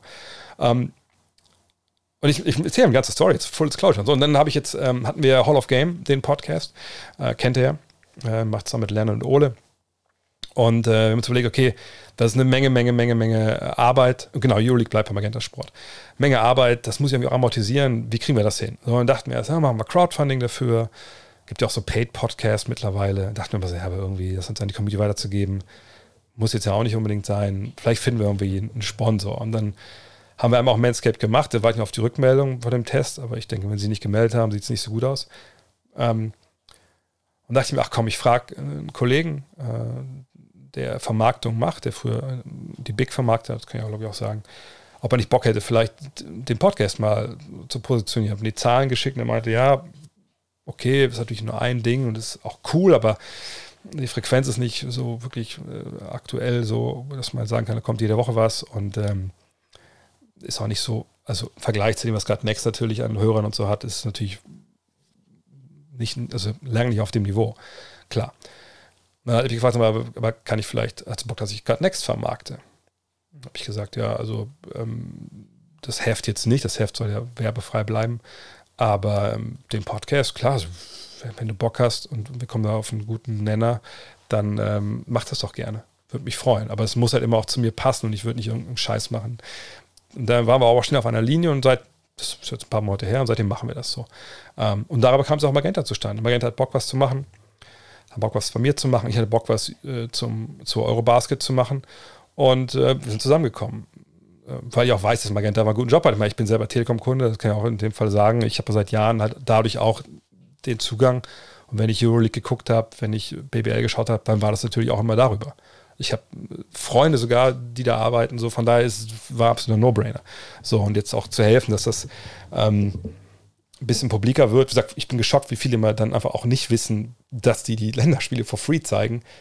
Da denke ich, okay, also wenn, das, wenn ich da ein bisschen helfen kann, dass, keine Ahnung, das vielleicht, okay, wenn es einer, wenn nur ein Mensch mehr äh, Magenta Sport guckt, weil er es von mir erfahren hat, dann würde ich sagen, habe ich einen scheiß Job gemacht. Sondern es müssen schon ein paar mehr sein. Sagen wir mal 100 oder so. Und wenn, wenn die dann da sitzen abends und was gucken Länderspiel und da kommt irgendwer vorbei, ein Kumpel oder was weiß ich, oder die Kinder und denken, oh, was ist das denn? Und dann spielen die Basketball, dann habe ich meinen Job gemacht. So, und, und deshalb mache ich das natürlich. Und natürlich auch, weil wir dann einen guten Deal gefunden haben. Ja, Länderspiele sind for free, genau. Auch die EM. Die Länderspiele der Deutschen sind for free. Die, die, die anderen Spiele der EM, das sind ja maximal 76, wo Deutschland nicht mitspielt, die sind dann hinter der Paywall. Also ich glaube, für Telekom-Kunden ein Zehner und für Nicht-Telekom-Kunden sind es, glaube ich, 16, 17 Euro im Monat. Also das reichte dann. So. Da haben wir jetzt schon einen gefunden. So. 99 noch. Ähm, ne, und dann, klar, haben wir jetzt einen guten Deal gemacht. Äh, ich, wie gesagt, spreche das da ein, da gibt es ja auch Geld für, ist ja klar. Äh, aber wie gesagt, da kann ich mich total, äh, also da gibt es mich gar keine zwei Meinungen, das ist ein geiles Produkt, die machen das super. Äh, Freue mich auf die Übertragung. Per Günther macht ja dann auch zu den deutschen Spielen in Köln äh, Experte im Studio. Da können sich auch alle drauf freuen. So, also von daher rundum Sorglos-Paket. Ähm, und ähm, aber jetzt hat nichts damit zu tun, dass ich nächste Saison bei Magenta Sport äh, arbeite oder so. Ich habe vor ein paar Jahren, das habe ich ja schon mal erzählt, äh, vor, vor Corona mal nachgefragt, hey, hättet ihr Interesse vielleicht zur nächsten Saison? Äh, auch, also gibt es Kapazitäten oder braucht ihr Experten oder so? Da war man aber gut aufgestellt, ist man ja auch und hat das dann verneint, aber das war ja vollkommen okay. Das war auch mehr so mal so ein Kennenlernen und so. Ähm, von daher, nee, da glaube ich, ist jetzt dem auch nichts geplant. Sollen lieber dem, dem Per Günther einen Job geben, der, der ist jetzt auch arbeitslos gewesen. ähm, nee, aber jetzt auch mit der Vermarktung, jetzt zum Beispiel, ich teste jetzt auch, was mal, habt ihr MyProtein von mir mitbekommen, die habe ich jetzt auch getestet längere Zeit da ich mich ein bisschen fit mache jetzt hier. Ich habe ja hier meine ganze, mein ganzes Home Gym Zander ist natürlich auch am Start. Klar, Zander kommentiert natürlich. Er hat ja auch mit Per zusammen jetzt am, am, am Freitag Deutschland gegen äh, Tschechien ähm, kommentiert. Klar, also die, die, die, Truppe, die wir haben, die ist einfach auch super. Ähm, MyProtein, da versuchen wir jetzt gerade auch, gucken, ob das sich für die lohnt. Ähm, dann gibt es einen Partner hier für die Twitch-Streams, die jetzt dann kommen jeden Tag. Äh, das kann ich auch bald verraten. Ähm, und so kam das zustande, einfach über den, ich sage, Sebastian heißt er, der das Marketing macht, der wahnsinnig vernetzt ist und äh, ja, mir natürlich auch hilft, dass ich da jetzt in der Sinne bis weiterkomme und wir machen einfach gute Sachen, ähm, ohne dass ich mich verbiegen muss, ohne dass ich euch irgendwelche Discount-Codes hier auf die Nase binde, wo es mache ich natürlich bei, äh, bei Manscaped auch, aber das soll alles äh, im Rahmen sein, alles gut sein, alles stimmig. Sonst würde ich das auch nicht machen wollen. Ähm, bin Ende März in Texas. Oh, nice. Kannst du der, den erstmaligen Besuch des Toyota Centers oder kannst du den erstmaligen Besuch des Toyota Center gegen Detroit empfehlen? Alternativ ist Dallas gegen Charlotte. Im AAC war ich aber schon fünfmal mit dem Next Trip. Oh, nice. Äh, aber Dallas als Team ist sehenswerter. Ja, ich meine, gut, wenn man natürlich Houston gegen Detroit sich anguckt, dann ja, wohlwollend ausgedrückt, hat man natürlich dann ein Herz für junge Nachwuchsbasketballer, möchte sehen, welche Fortschritte Green gemacht hat äh, oder Schengen oder so. Ähm, ich denke, auch positiv ausgedrückt, man kann sicherlich da relativ billig Karten bekommen und dann auch im Block sich nach unten bewegen, ohne dass irgendwen stört. Äh, von daher relativ nah dran zu sein beim NBA-Spiel hat ja auch was. Ähm, Charlotte, glaube ich, klar, Lon, äh, äh, Lamello Ball, Terry Rozier, ähm, das lohnt sich irgendwie sicherlich auch. Dallas natürlich mit Doncic lohnt sich auch. Ähm, also wenn Doncic jetzt kein Muss ist, würde ich schon das mit Houston, wenn du noch näher dran bist, vielleicht machen. In Houston ist auch dieser, dieser Clearance Store, relativ in der Nähe von der Halle von Nike. Ähm, aber wie kann man, aber Ball gegen, also wenn es wirklich rein darum geht, welches bessere Basketballspiel ist, würde ich natürlich mich für, für Dallas gegen, gegen Charlotte entscheiden, weil dann mit, mit Doncic und Ball hast du ja zwei Hochkaräter. Ähm, das wäre wahrscheinlich dann besser. November in New York. Nice. Am 20.11. bei den Nets gegen die Grizzlies. Noch nicer. Ich hoffe auf Kyrie und Durant versus Morant. Ja, da denke ich, kann man von ausgehen. Also bei Kyrie wissen wir natürlich nie, aber äh, momentan spricht ja alles dafür. Wie würdest du den jungen Kern der folgenden Teams in Reihenfolge bringen? Detroit, OKC, Houston, Orlando. Liebe Grüße im Schwarzwald, liebe Grüße in den Schwarzwald. Habe ich die gleiche Frage letzte Woche beantwortet? Ich glaube ja, dann hoffe ich mal, dass ich jetzt genauso beantworte. Ähm ich glaube, ich hätte OKC. Nee, ich hätte Orlando vor OKC, vor Detroit, vor Houston. So rum, glaube ich. Und Houston muss ich sagen, äh, kennt ihr zufällig Saturday Night Live? Da gibt es so eine, ähm, gibt es ja auf YouTube viele von den alten Sketches und da gibt es äh, mal einen Sketch, ähm, die Joe Pesci Show. Ähm, und äh, äh Joe Pesci ist immer, also der, Schauspieler, äh, der, der spielt, ähm, ich meine, wie heißt er denn? Der ist auch bei Halfbake dabei. Egal, bei Halfbake, der ist totale Stoner. Das ist der Typ, der Joe Pesci dann immer spielt bei der Joe Pesci Show. Und der hat immer Robert De Niro quasi, ne, so eine Art Late-Night-Show ist das ja, immer da sitzen auf dem äh, Sofa als, äh, ja, kennt ihr ja bei den Late-Night-Shows, ähm, immer diese, diese Typen, die dann neben dem Host sitzen, so ein bisschen ein paar Witze erzählen und so. Und das ist dann immer, immer jemand anders, immer meistens der Gast. Und ähm, das Geile ist, dass sie immer De Niro natürlich nachmachen, weil jeder irgendwie De Niro irgendwie nachmachen kann. Und diesen einen Satz äh, von De Niro immer, oh, I heard some things, heard good things. I heard things. So, ne? Und das habe ich bei Houston auch. I heard things. Keine guten. Also was so die Kultur bei, ähm, bei Houston stellenweise angeht. Ich habe das ja auch schon mitgekriegt, als ich über Christian Wood zu Dallas gesprochen habe, dass ich große Fragen habe, was, was seinen Charakter angeht und wie sehr er sich da jetzt einbringt in Dallas. Ähm, gleiches ähm, Kevin Porter. Ne? Ich, also es haben mir Leute erzählt, und äh, dass der, der Vibe in Houston, dass da nicht viel institutionelle ähm, Verantwortung übernommen wurde und nicht institutionelle Führung es gab oft. Ähm, dass deswegen Sachen zustande kamen, wie die Aktion da von, zum Beispiel von, von Wood und von Porter mit Sachen geworfen etc. Ähm, von daher ähm, würde ich Houston unten einordnen, aber die haben natürlich Talente. Green finde ich cool, gar keine Frage. Äh, Schengen finde ich super. Äh, aber ich möchte erst mal sehen, dass die das auch hinbekommen. Ähm, dass sie das da wirklich auch als, als Basketballmannschaft schaffen. Wenn LeBron James irgendwann die Schuhe an den Nagel hängt, was denkst du, wird das neue große Gesicht der Liga? Kommt ein bisschen an, wann er das tut. Also ich meine, ich äh, würde sagen, dass, glaube ich, Steph Curry parat steht. Vielleicht sogar schon ein bisschen diese Rolle jetzt übernommen hat. So als Champ. Mein vergangenes Jahr muss man ja sagen, LeBron, klar, lebt er immer, war aber der immer im Hintergrund mit. Hat sicherlich auch noch mit, mit den meisten Fans als, als einzelner Spieler, aber ähm, ich glaube, Curry steht da schon mal bereit. Äh, momentan. Ne, man weiß ja sagt nicht, wann, wann er äh, in Rente geht an LeBron. Wenn das erst in vier, fünf Jahren der Fall sein sollte, kann es ja gut sein, dass dann Curry schon vor ihm in, in, in Rente geht. Ähm, aber Curry würde ich momentan sagen, wäre dann so derjenige, der das äh, schon das größte Following auch hat. Ähm, wenn wir jetzt die ganz junge oder Janis auch, weil Janis ist natürlich ein bisschen das Problem, ein Ausländer und so, gleiche für Jo, gleiche für Doncic. Aber wahrscheinlich wäre dann so Doncic derjenige, wo, wo ich denken würde, von seiner Spielart her, ähm, von seinem Appeal her, wäre er wahrscheinlich der, der als nächster übernimmt. Aber es ist ganz, ganz schwer, weil also die Rolle, die LeBron spielt, auch abseits des Feldes, so als Wortführer dieser, nicht der Spielergewerkschaft, aber der, der NBA-Spieler, ne? wenn man seine karitativen Dinge sieht, die Äußerungen zu innenpolitischen Themen, kulturellen Themen in den USA, das kann natürlich ein, ein Doncic, ein Antetokounmpo, ein Jokic nicht leisten. Ähm, aber vielleicht gibt es auch einen Schritt in die Richtung, so, ne, wirklich auf, auf Welt, aus Weltsicht, dass man eher vielleicht auf Doncic schaut, aber ähm, ich bin gespannt. Also ich glaube, wir werden relativ lange niemanden sehen, der so, wie soll ich sagen, der, der so omnipräsent ist wie LeBron. Also das hat ja nach Jordan auch eine ziemliche Weile gedauert. Ähm, welcher Interviewpartner hat dich während deiner Karriere am positivsten überrascht? Hm. Das müsste ja jemand gewesen sein, der, von dem ich irgendwie nicht viel gehalten habe, wo ich dachte, der kriegt die Zähne nicht auseinander oder so. Ähm, überrascht.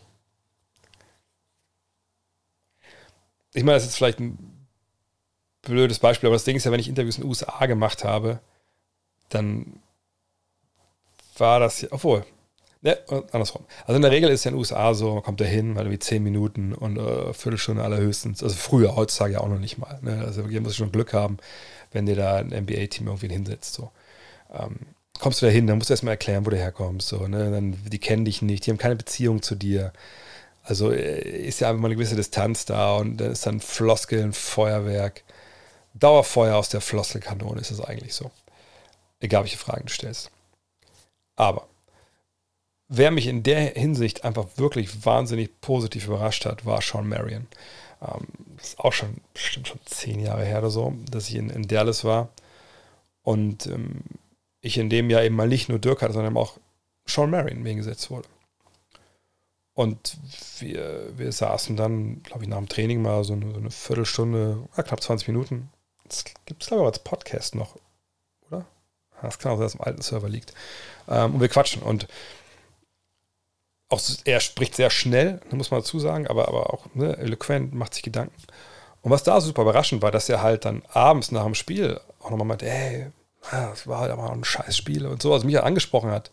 Was normalerweise eigentlich immer umgekehrt ist, dass man natürlich selber dann mal so, klar, wenn wir so Beatwriter eine Beziehung aufbauen, dann reden die ja mit Spielern nicht immer nur, wenn der Pulk drumherum steht von den Kollegen, sondern man sucht mal so Smalltalk und so.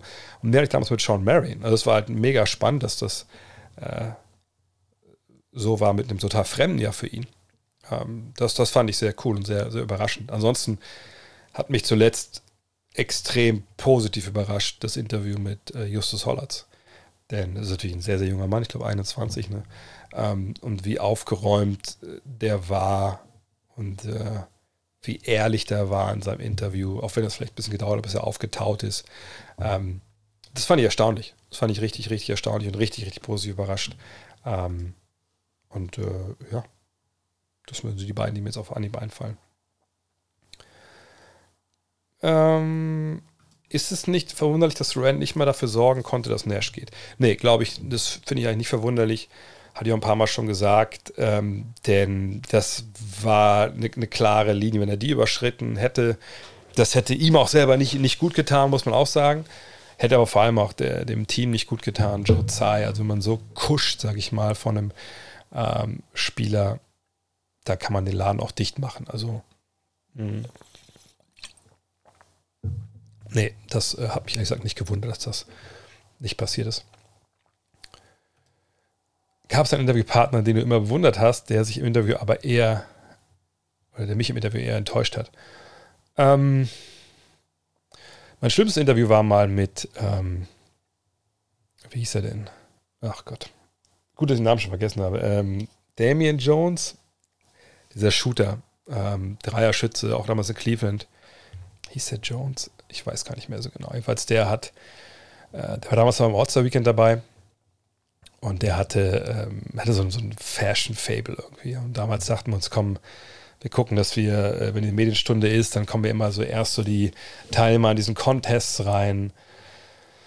Dann äh, Eastern All-Stars, Western All-Stars, je nachdem. Ähm, und man kann ja eigentlich, muss ja immer einen abgreifen. So. Und in dem Jahr waren irgendwie auch keine interessanten Legenden mit dabei oder irgendwie, weiß ich auch nicht, was sagt ich mir auch, komm, Damien, Damien Jones hieß er, glaube ich, wirklich. Und dann komm, den packe ich mir, mit dem will eh keiner sprechen. Da war auch keiner bei dem. Ähm, vielleicht war auch aus dem Grund, den ich dann erfahren musste, dass er einfach ein, also ich will nicht sagen, er ist ein Idiot, das wäre jetzt zu hart gesagt, aber dass er einfach einen da abbügelt und behandelt wie so einen dummen Jungen ich meine, ich habe den vorher nicht bewundert oder so, aber ich dachte, das wäre eigentlich ein guter Spieler, ein guter Typ. Ähm, das hat sich noch gar nicht bewahrheitet. Ansonsten, ähm, Interviewpartner, den ich bewundert habe und der mich im Interview enttäuscht hat. Ähm, wirklich bewundert habe ich ja eigentlich nur äh, Chris Mullen. Jordan, mit John hatte ich ein Interview, habe ich nochmal eine Frage gestellt. Ähm, Mullen war, war wahnsinnig gut. Ähm, Nee, da fällt mir ehrlich gesagt jetzt, jetzt nichts ein, wenn ich, wenn ich ehrlich bin. Wenn ich eine All-Time Starting Five und sechster Mann an deutschen Spielern aufstellen müsstest, wen würdest du nehmen? Also, wo heute spielen und dann heute, heute gewinnen wollen. Gut, auf der Eins ist äh, Dennis. Ähm, Shooting Guard. Shooter lassen wir erstmal aus. Small Forward wäre natürlich Detlef Schrempf. Power Forward wäre natürlich Dirk. Die 5. Könnte ich ganz weit zurückgehen, so Klaus Zander oder so, aber ich glaube, das ist dann fürs heut, für heutigen Basketball ein bisschen zu wenig an Range. Ähm, Chris Welp traue ich durchaus. Da haben es auch Dreier geworfen, glaube ich, ab und zu mal. Also Chris Welp. Ähm, dann Shooting Guard. Ähm,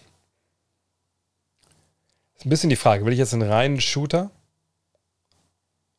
Mike Koch wäre natürlich dann äh, wahrscheinlich erste Wahl. Ähm, oder halt jemand wie heute wie Andy Obst oder so. Ähm,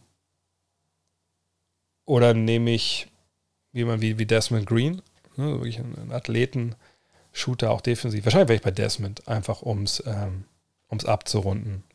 Und wahrscheinlich brauche ich ein bisschen, bisschen Athletik, weil ähm, mit zwei Big Men zu spielen, ja, das wäre wahrscheinlich meine erste Fünf. Der sechste Mann dann.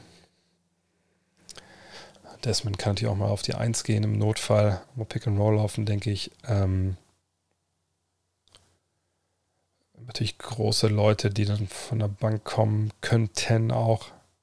Was sollten das als sechster Mann machen? Wir haben natürlich eigentlich, selbst, selbst Detlef kann wahrscheinlich heutzutage äh, ein Center spielen im heutigen Basketball. Ähm, Henning Harnisch, Rödel und Underrated, ja. Ähm, also man Glugay bräuchte wir sicherlich. Dann, äh, dann Rödel. Ähm, Harnisch aber natürlich äh, jemand, der einfach auch tolle Athletik hatte. Aber ich glaube, ich würde eher noch mit dem Guard nochmal gehen.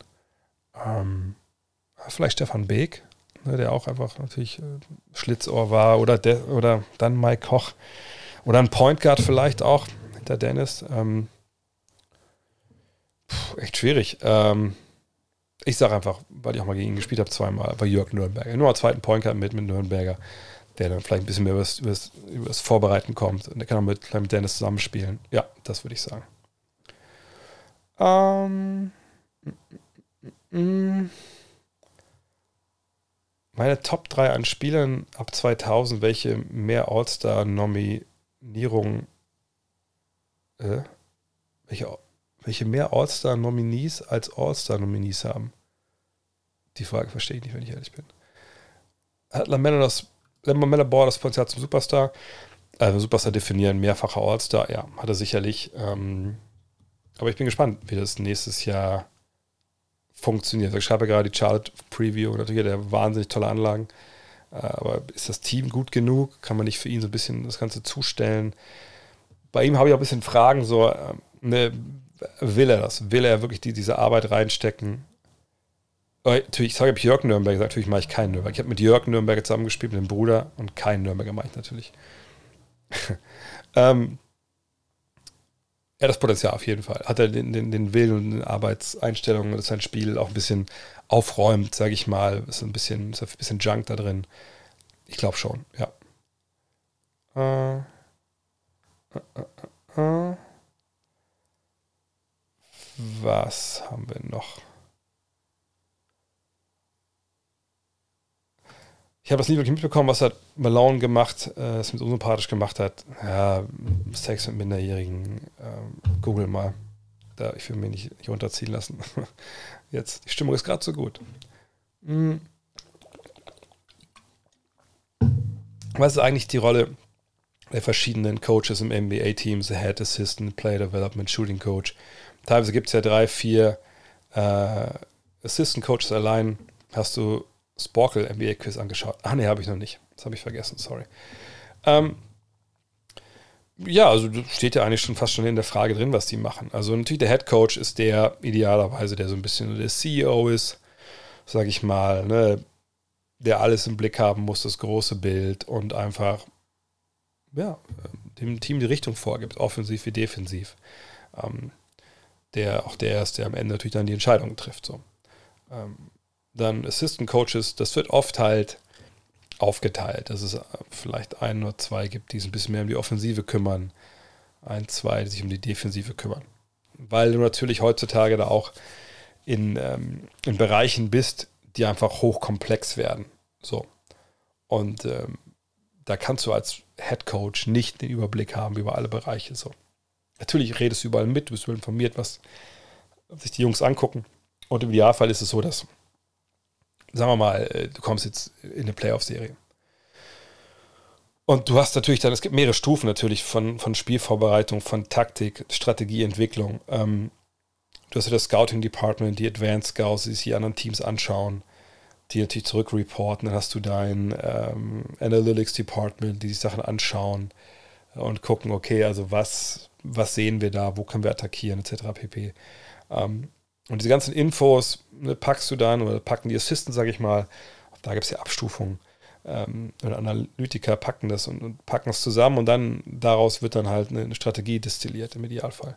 Und du als Head Coach bist natürlich dabei, da gibt es Meetings, da wird überlegt, wie können wir das, das Pick and Roll attackieren von denen oder die Defense von denen attackieren, wenn der auf dem Feld steht, blablabla. welche Plays laufen wir, welche Ausstiege. Das geht dann schon oftmals ziemlich ins Detail, also je nachdem, Ne, was für ein, auch da gibt es Unterschiede natürlich von den verschiedenen Organisationen. Ähm, dann gibt es natürlich klar auch Player Development. Es gibt Coaches, hier God Shamgod, diese Streetball-Legende, ist glaube ich immer noch in, in Dallas für Player Development da. Dass man halt die Spieler schnappt. Das ist ja die, die, die große, einer der großen Irrtümer, wenn es um die NBA geht, auch gerade so Coaching äh, versus Europa. Ne, was man wieder sagt, so ja, Mensch, also geh nach Europa. Europa, da wirst du besser, besser ausgebildet, etc das mag in, in jungen Jahren, ne, in die Jugendsystemen durchaus stimmen. Aber äh, individuell arbeiten, also ich kann euch nur empfehlen, mal die alten Podcasts mit, mit äh, Moritz Wagner anzuhören, die wir gemacht haben. Also individuell arbeitet es wahrscheinlich nirgendwo mehr und gezielter als in der NBA, weil es eben nicht dieses Teamtraining gibt jeden Tag.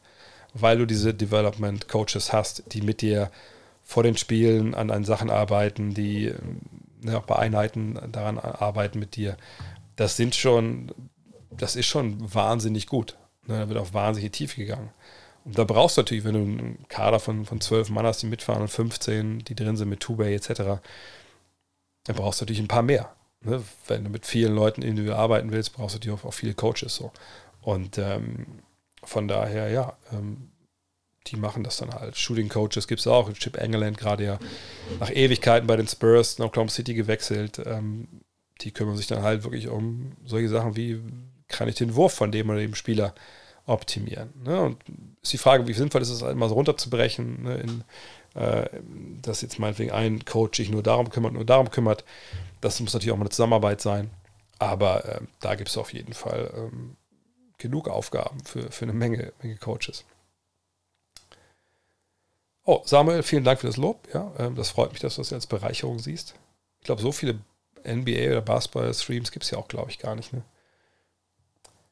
Wie sehr war ich vom DeJounte Murray-Trade zu den Hawks überrascht? Oh, das ist ja schon fast schon nicht mehr wahr. Ähm, sagen Sie das her. Ja, sehr überrascht. Also im ersten Moment, aber als dann ne, der erste Schock abgeklungen war, man damit zurande kam, dass wirklich die Spurs tanken und Neuaufbau wagen, was ich nicht für möglich gehalten hätte, solange Popovic da ist, da war es ja dann vollkommen nachvollziehbar und äh, dann ist der Schock auch relativ schnell, schnell gewichen, sage ich mal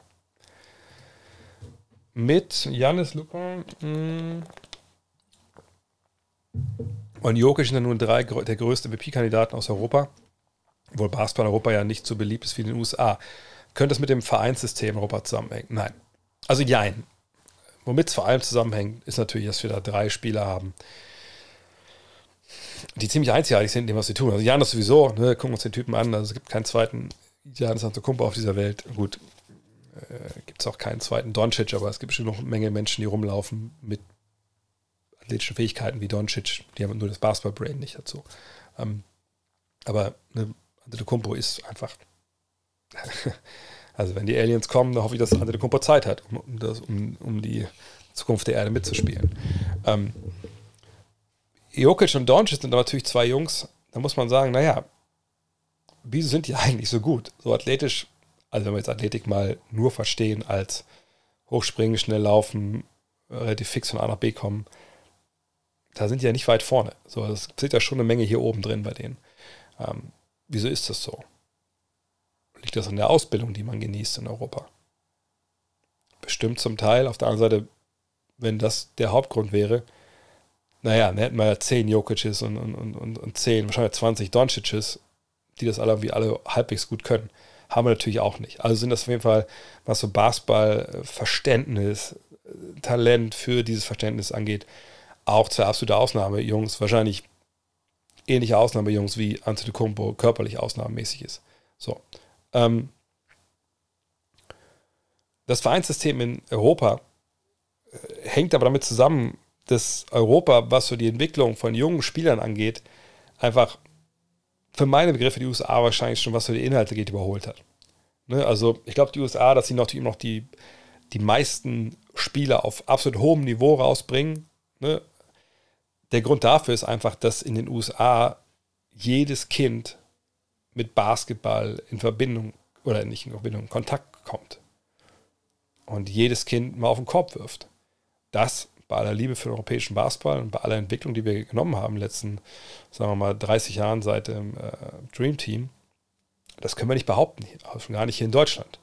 Ja, klar sind es mehr, denke ich, als vor 30 Jahren, aber äh, es ist nicht so wie in den USA. Ne? Hinzu kommt natürlich gerade in den USA, und ich habe mich lange dagegen gewehrt, das ein bisschen so als Grund anzusehen, aber natürlich kommt der soziale Hebel dazu.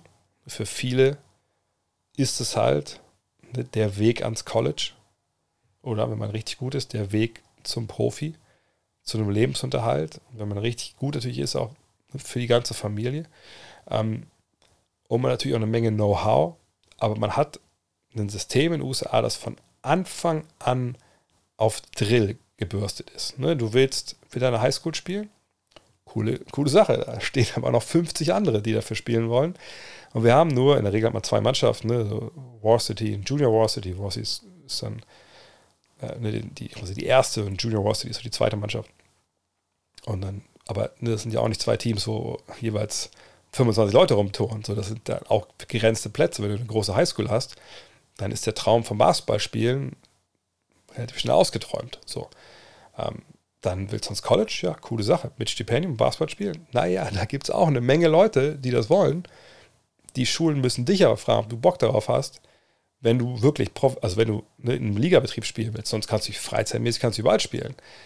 Allerdings nicht in Vereinen, sondern in so, was weiß ich, AAU-Teams in der Highschool bist oder halt, ähm, es gibt so, so Ligen, dann so Freizeitligen gibt es natürlich auch. Aber das ist alles auf Drill, Drill, Drill, Drill und ausgesiebt und, und machen und tun. Druck ist natürlich auch in, in, da, wenn du in, in, in, äh, in, Serbien spielst oder in Deutschland spielst, willst MBBL spielen und so, das kann auch nicht jeder. Aber du kannst zumindest äh, Basketball spielen äh, mit Training, wenn du gut bist, wirst du vielleicht gefördert.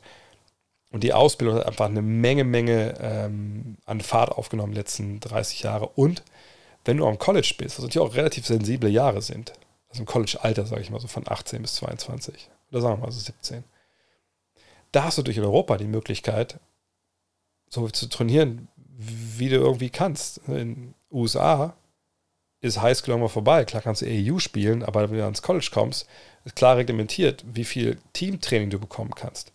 Ich weiß damals, als Svetislav Pesic in, in Köln war, ein Kumpel von mir in der ersten gespielt, dann meinte ich so, ja, wann, wann fangt ihr eigentlich denn wieder an äh, mit der Vorbereitung? Hat er gesagt, Alter, wir haben gar nicht aufgehört nach der Saison. Wir haben weiter durchtrainiert. So. Ne, und das sind halt Sachen, die hat Europa dem, den Amerikanern voraus. Ähm, aber das hängt jetzt nicht nur daran, dass man jetzt dieses Vereinssystem hat, sondern einfach, dass wir hier einfach diese, diese wahnsinnigen Ausnahmetalente momentan haben und die einfach, die einfach toll entwickelt wurden, die nicht durch den Raster gefallen sind. Ähm, ja, aber das Gleiche kann auch passieren, wenn drei Ausnahmetalente jetzt, keine Ahnung, in, ähm, den USA aufwachsen und die, die sind einfach dann die drei MVP-Kandidaten. Ich habe jetzt einen interessanten Rekord gesehen. Hakim Olajuwon, Dwight Howard, Hassan Whiteside, alles Quatsch in der Saison 84, 85 legte Mark Eaton durchschnittlich 5,6 Blocks pro Spiel auf spielt Mark Eaton in der Diskussion um einen der besten Defensivspieler aller Zeiten eine Rolle? Hm. Weiß ich ehrlich gesagt ähm, nicht. Ähm, natürlich, er war über Jahre ein dominanter Shotblocker, aber auch im, im Land vor unserer Zeit. Also damals, also jemand wie Mark Eaton wird es heute nicht mehr geben, bin ich mir relativ sicher, weil äh, Mark Eaton natürlich damals den Vorteil hatte, er konnte ähm, also war natürlich die alten Defense-Regeln, ne? du konntest nicht Zone spielen wie heute mit 2,9 Sekunden, aber ne, ähm, das war ja alles anders. Ne? Du musst nicht an die Dreierlinie raus als Big Man in der Regel. Du ähm, hattest viel kürzere Wege, es wurde nicht mit Five out gespielt, es waren meistens zwei oder drei draußen und zwei waren an der Zone. Ähm, Mark Eaton war schon relativ unbeweglich. Für die Zeit eine, eine Granate, aber halt auch offensiv sehr, sehr ungefährlich. Ähm, und von daher, äh, nee, also Shotblocking ist ja nicht das Einzige. Ähm, da braucht man noch andere Sachen. Äh, von daher ähm, würde ich, also von den drei genannten würde ich Hassan Whiteside wahrscheinlich auch sogar noch vorziehen, einfach weil er beweglicher ist und moderneren Basketball spielen kann. Äh, aber Akim Olajuwon und Dwight Howard waren natürlich defensiv auf einem ganz anderen Niveau, als das ähm, Mark Eaton halt war, einfach weil sie auch mal Pick and Roll verteidigt haben, etc. Hat LeBrons Verlängerung Einfluss auf Durant gehabt? Nö, kann ich mir eigentlich sagen nicht vorstellen. Also wüsste nicht warum. Ähm, dass LeBron bei den Lakers bleibt, also ein weiteres Jahr, das zweite Jahr ist ja eine ähm, Spieleroption.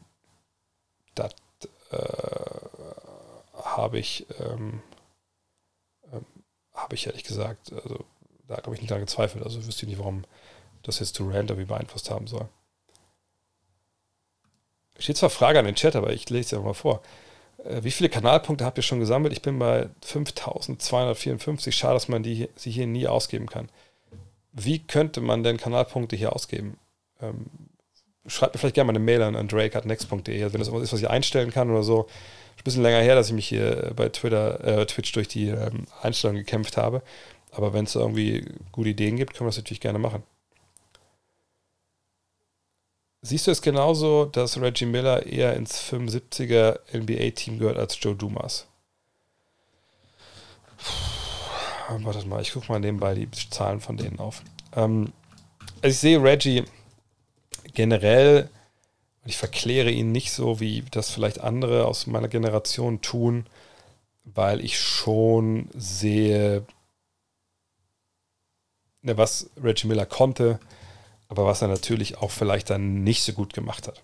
Ja, und er war natürlich nie so ein äh, Superstar, wie es vielleicht, ähm, wie es vielleicht LeBron war oder äh, LeBron, wie es vielleicht Jordan war oder Pippen oder sowas. Aber wir sehen immer die Zahlen von den beiden. Wenn ich die Frage wegmache, sehen wir die Zahlen. Ähm,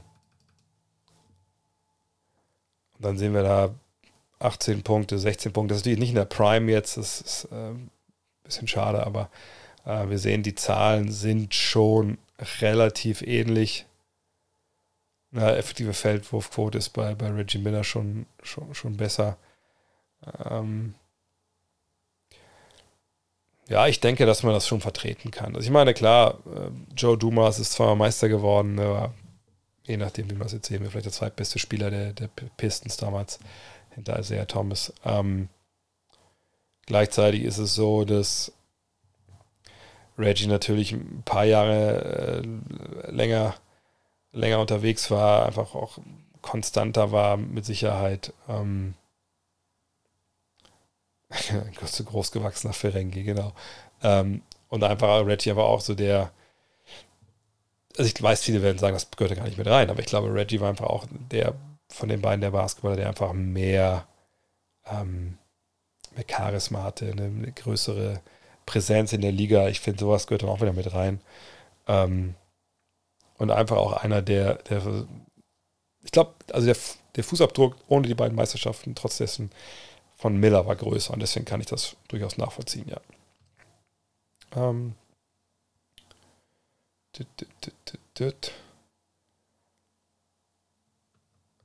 Habe ich das mal verstanden, falsch verstanden oder hast ich mal gesagt, dass man pro Kader nur einen eingebürgerten Spieler haben darf, also in der Fieber?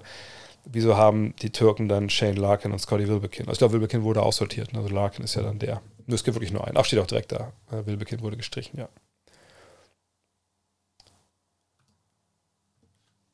Ist es in der neuen Saison eine Fortsetzung von Five geplant? Fand es ja interessant, unterschiedliche Meinungen zu. Ach, du meinst wahrscheinlich ähm, Triple Threat, nicht Five. Five war ja unser Magazin und ähm, das, ähm, also Triple Threat war ja so ein bisschen die Idee damals, äh, dass man Five vielleicht so ins Digitale rüber rettet, ähm, plus, ähm, plus er dann äh, Printausgaben. Und das wurde dann aber nicht weiter verfolgt. Ähm, was auch vollkommen okay war. Ähm, von daher, ähm, wir haben es ja erklärt, glaube ich, damals, und da hat sich auch nichts dran geändert. Ne? Also ich, klar, ich kann mich hier Dienstagabend hinsetzen und sage meiner Frau so, ein Abend ist Twitch-Abend, sorry. Ähm, und dann ziehe ich das hier durch, auch äh, jeden Dienstag. Ähm, und äh, ist ja hier auch nichts. Also klar kriege ich hier für euren Abos natürlich da die, die 5 Dollar, was das da ist. Ähm, das ist natürlich cool, keine Frage. Und das freut mich auch. Und das äh, landet dann auf dem Sparbuch. Aber ähm, deswegen mache ich das ja nicht. Ich finde es aber eine, eine, coole Community. Ich finde das gut, wie wir das hier machen. Ähm, und das kann ich mir bei allen anderen Aktionen, die ich so mache und fahre, auch auf den Rippen leihen, dass ich die Zeit investiere. So. Ähm, und wir sagten jetzt Richtung Eurobasket mache ich auch viel, viel mehr, eben weil es da einen Sponsor gibt und dann, dann ähm, klar, gebe ich da auch Vollgas und bin den ganzen Tag in, oder abends in einem Hotel. Was soll ich sonst machen? Ähm, aber wenn man es zu dritt organisieren muss ähm, und jeder hat sein Leben, ne, jeder hat seine Aufgaben, jeder hat seinen Hauptjob und äh, es gibt dann nicht diesen Faktor, okay, das, äh, das, muss, das rechnet sich, das ist wichtig dann wird es halt schwer. Und damals haben wir ja auch, wie gesagt, öfter das Ganze verschieben müssen. Ähm, ne, dann wird man irgendwann mal keinem mehr gerecht. So. Und ähm, von daher, ich glaube, wir würden alle drei Gewehr bei Fuß stehen, wenn ähm, da jetzt jemand sagen würde, ey, pass auf, hier, boom, ähm, wir wollen die Sendung haben, mach die für uns.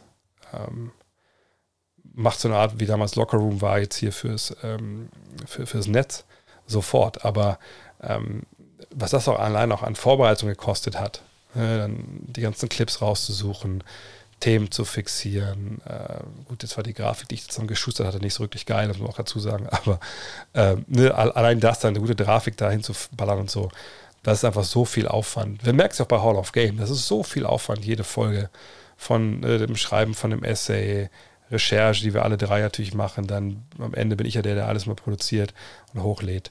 Da kommen auch bald die, die nächsten beiden Folgen. Oder die nächste Folge kommt, glaube ich, glaube ich, nur eine. Ähm, aber äh, ne, auch da, wir machen das erstmal jetzt. Aber solche Sachen, wenn sie dann aufhören, hören halt auf, weil man einen normalen Job hat, weil man Familie und Leben hat. Man muss irgendwie das, äh, das rechtfertigen können. Ich weiß, da gab es mal so ein, ich sag mal in dem Fall, wie es ist einen Vollidioten, der mich da angefeindet hat auf YouTube, deswegen am Motto, ah ja, ihr macht ja alles nur fürs Geld und äh, von wegen Community und Bullshit. Und das ist so ein unfassbar dämliches Gelaber, da könnte ich mal kotzen, wenn ich sowas höre. Ja, weil man einfach sich wirklich mit, mit Herzblut dabei ist, man gibt Vollgas, man macht so viel für den, für den Stuff. Und dann, wenn man einfach dann ne, zu dritt das aber nicht hinbekommt, dann ist es einfach so. Ja, und dass Leute nicht zu schätzen wissen manchmal, wie man, äh, was man überhaupt hier so macht. Auch viel on top. Das ist natürlich immer so ein Einzelfälle, aber sowas ärgert mich dann wirklich. Es gibt genug Hater da draußen und so, die gehen dann am Arsch vorbei. Was kümmert mich um eine Meinung von irgendeinem Idioten? Aber ähm, sowas dann, ah, das ist dann schon. Ich meine, klar, dafür, dafür gibt es den, den, den Gesperrt-Button, logisch, aber ja, das ist dann halt schwierig. Egal.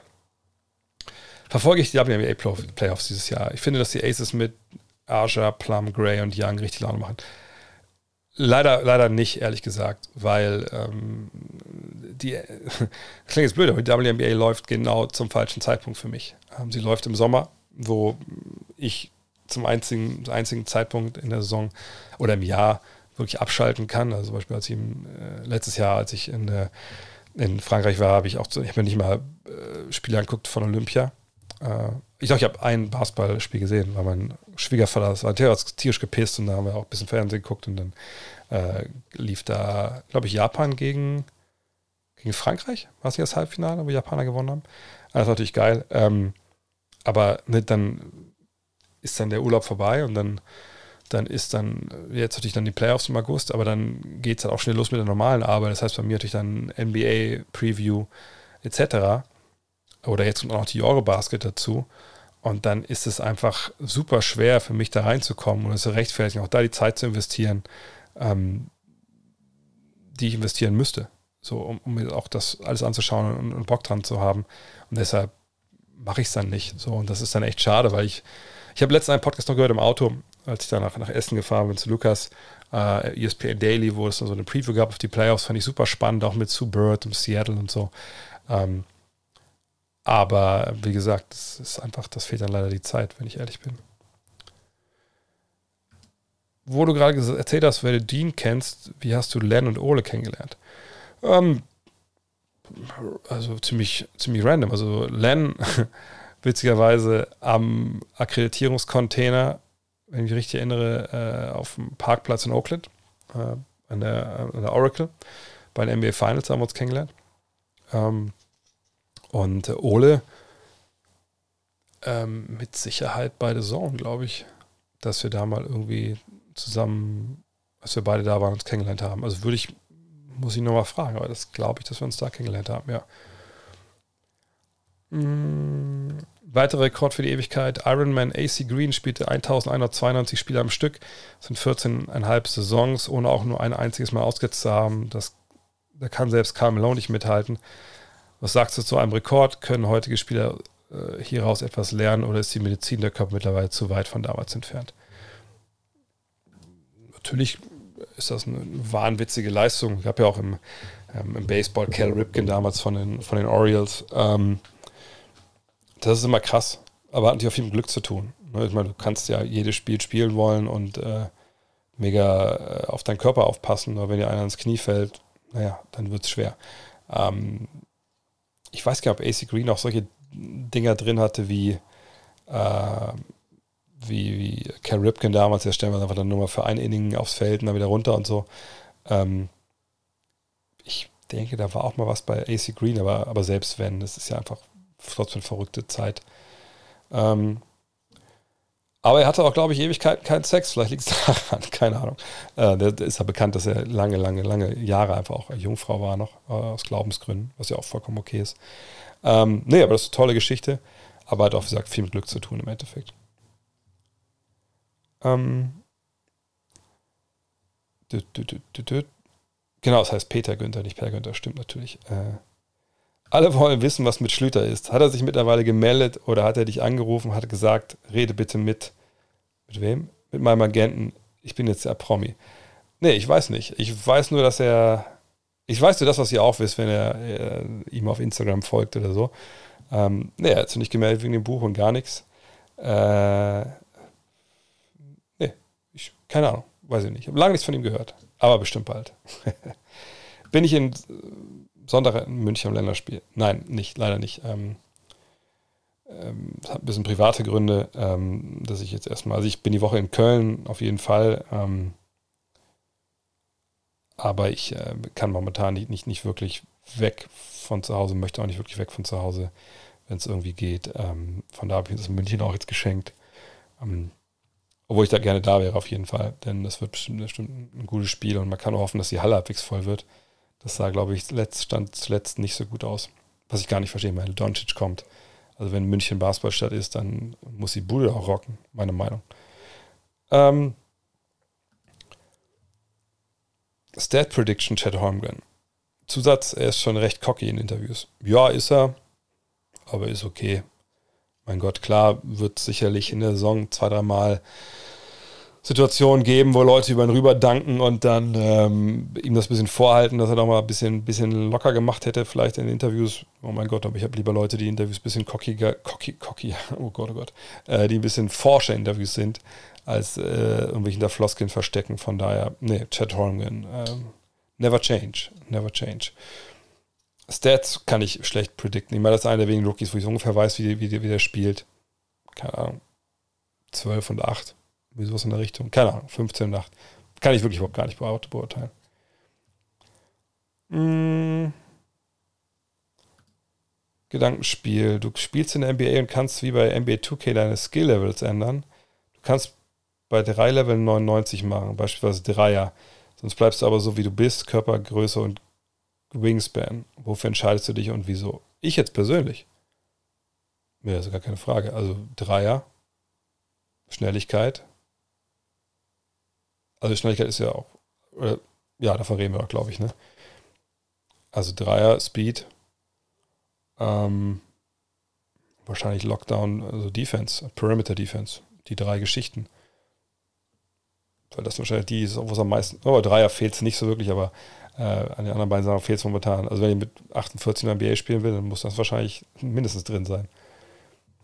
Ähm, Durant haben wir schon gesprochen. Ich glaube nicht, dass es da einen Wechsel in der Saison gibt. Ähm,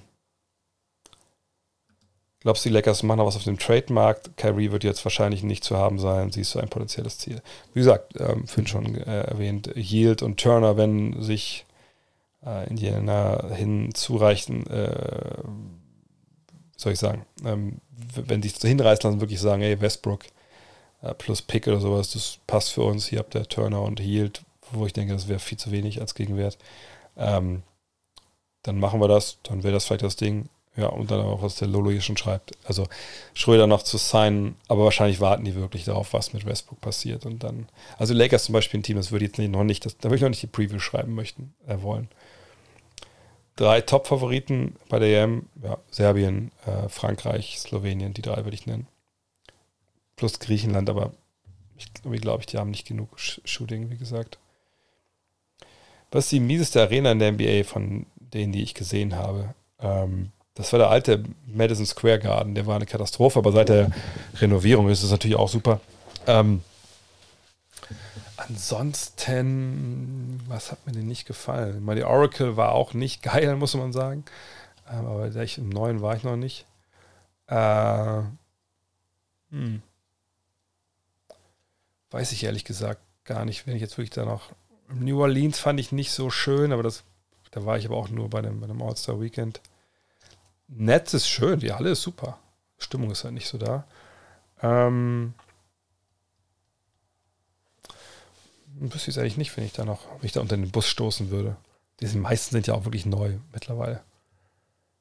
Welche Teams, vier Teams warte ich im Halbfinale. Ehrlich gesagt kann ich es euch nicht, nicht beantworten, weil ich nicht weiß, wie so die Turnierbäume sind. Es wird ja nicht ausgelost oder so, ähm, sondern es ist ja dann Gruppe A spielt Gruppe B, glaube ich, im Achtelfinale ich weiß nicht, also rein vom, vom, vom Leistungsvermögen würde ich wahrscheinlich die drei, die ich gerade erwähnt habe, und, und Griechenland da, da erwarten. Aber nochmal, ich weiß nicht, wer dann vielleicht vorher schon gegeneinander spielt. Kannst du ein Video von machen, wenn du mit 50 dankst? Natürlich. Klar. Karriere wie die von Thais in den USA nicht möglich. Doch, doch, das wäre schon möglich. Ne, also wenn, ich denke mal, der Thais hätte sicherlich auch in der Highschool irgendwie dann äh, gespielt und äh, äh auch im College irgendwo gespielt und dann hätte ich weiter durchbeißen müssen. Also das ist durchaus möglich, klar. Hm. Wie stelle ich mir das Gespräch, das KD da hatte mit, der, mit dem Netz vor? Ich denke, dass beide Seiten sich hingesetzt haben und äh, das wahrscheinlich Joe zeige, gesagt hat, pass auf, hier ist der Deal. Ähm, wir haben jetzt geguckt. Ne? Wir wollen für dich natürlich einen ziemlich hohen Gegenwert haben. Das musst du aber auch verstehen, denn ähm, das ist nun mal so, du bist ein guter Spieler, du hast vier Jahre unterschrieben hier. Klar, dass wir dich nicht einfach äh, locker hier äh, für nichts abgeben. Wir haben keinen Deal gefunden. Wie sieht es jetzt aus? Willst du nächstes Jahr Basketball spielen, dann spielst du bei uns. Ansonsten ne, musst du einen Streik gehen. Wie, wie wollen wir das machen? Wir sind bereit, über alles hinwegzusehen, was du gesagt hast, über Sean, über Steve. Ähm, ich würde sagen, wir nutzen das, was wir hier haben. Dich, Kyrie, Ben, wir haben die Rollenspieler, wir haben das Shooting, wir können auch nachbessern während der Saison. Das ist deine beste Chance, Meister zu werden. Egal, wo du hingehst, du wirst nicht Meister werden. Wollen wir das nochmal probieren? Und dann nächstes Jahr nochmal gucken. So, denke ich, wird es gelaufen sein. Aber ah, ich kann Belohnung und Herausforderung einstellen. Ja, müsst ihr mir mal, äh, schickt mir das mal an dreadcardnext.de. Dann checke ich das mal aus. Ähm, was würde ich heute machen, wenn das nicht mit dem Journalismus geklappt hätte? Also ich hatte eigentlich, ähm, als ich bei Volkswagen, äh, also nach dem Abi habe ich überlegt, okay, klar kann ich Industriekaufmann lernen ähm, und dann, ähm, ja, gucke ich mal, ob mir das Spaß macht oder nicht. Ähm, habe das aber vor allem dann äh, gelernt, weil ich dann hier in der zweiten Liga noch spielen wollte und ich, ich wollte nicht direkt an, an, an, an der Uni. Das hätte, glaube ich, nicht gut geklappt. Also so reif war ich da noch nicht. Ähm, und ähm, hatte ich mal die Idee, okay, vielleicht Lehrer zu werden. Aber dachte mir, okay, welche, welche Fächer? Und dachte ich so, okay, Englisch und, und Geschichte hätte ich sehr gut gefunden. Das waren auch meine beiden Leistungskurse, aber na gut, ähm, da hätte ich halt Latein für gebraucht. Das habe ich, ich hatte kein, ich hatte Französisch.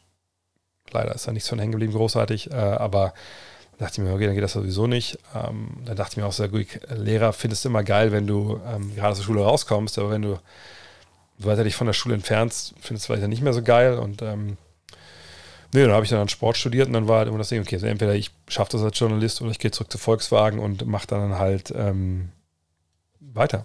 Ich hätte, ich ich war ja freigestellt, ich hätte herkommen können, hätte mich dann wieder ins Band stellen müssen eine Zeit lang, dann Wettbewerben intern äh, in Fachabteilungen. Das hätte sicherlich auch klappt ja mit zwei noch was sehr ausgelernt hier. Aber ganz gut, dass es ganz gut, dass es anders gekommen ist. Ich glaube, ich hätte in der Entgeltdatenerfassung wäre ich wahrscheinlich nicht, nicht glücklich geworden. Ähm, hast du irgendwelche Tipps, wie man möglichst kostengünstig nach Amerika und, und NBA-Spiele kommt? Ähm, naja, die Tickets, Ticketmaster.com oder StubHub, ähm, das sind natürlich so die, diese, die Anlaufstellen. Aber Ticketmaster gibt es ja selber auch. Ähm, ja, so, so also diese, diese Secondary Market, dass eine Dauerkarteninhaber ihre Tickets einmal verkaufen für Spiele, wo sie nicht hingehen können.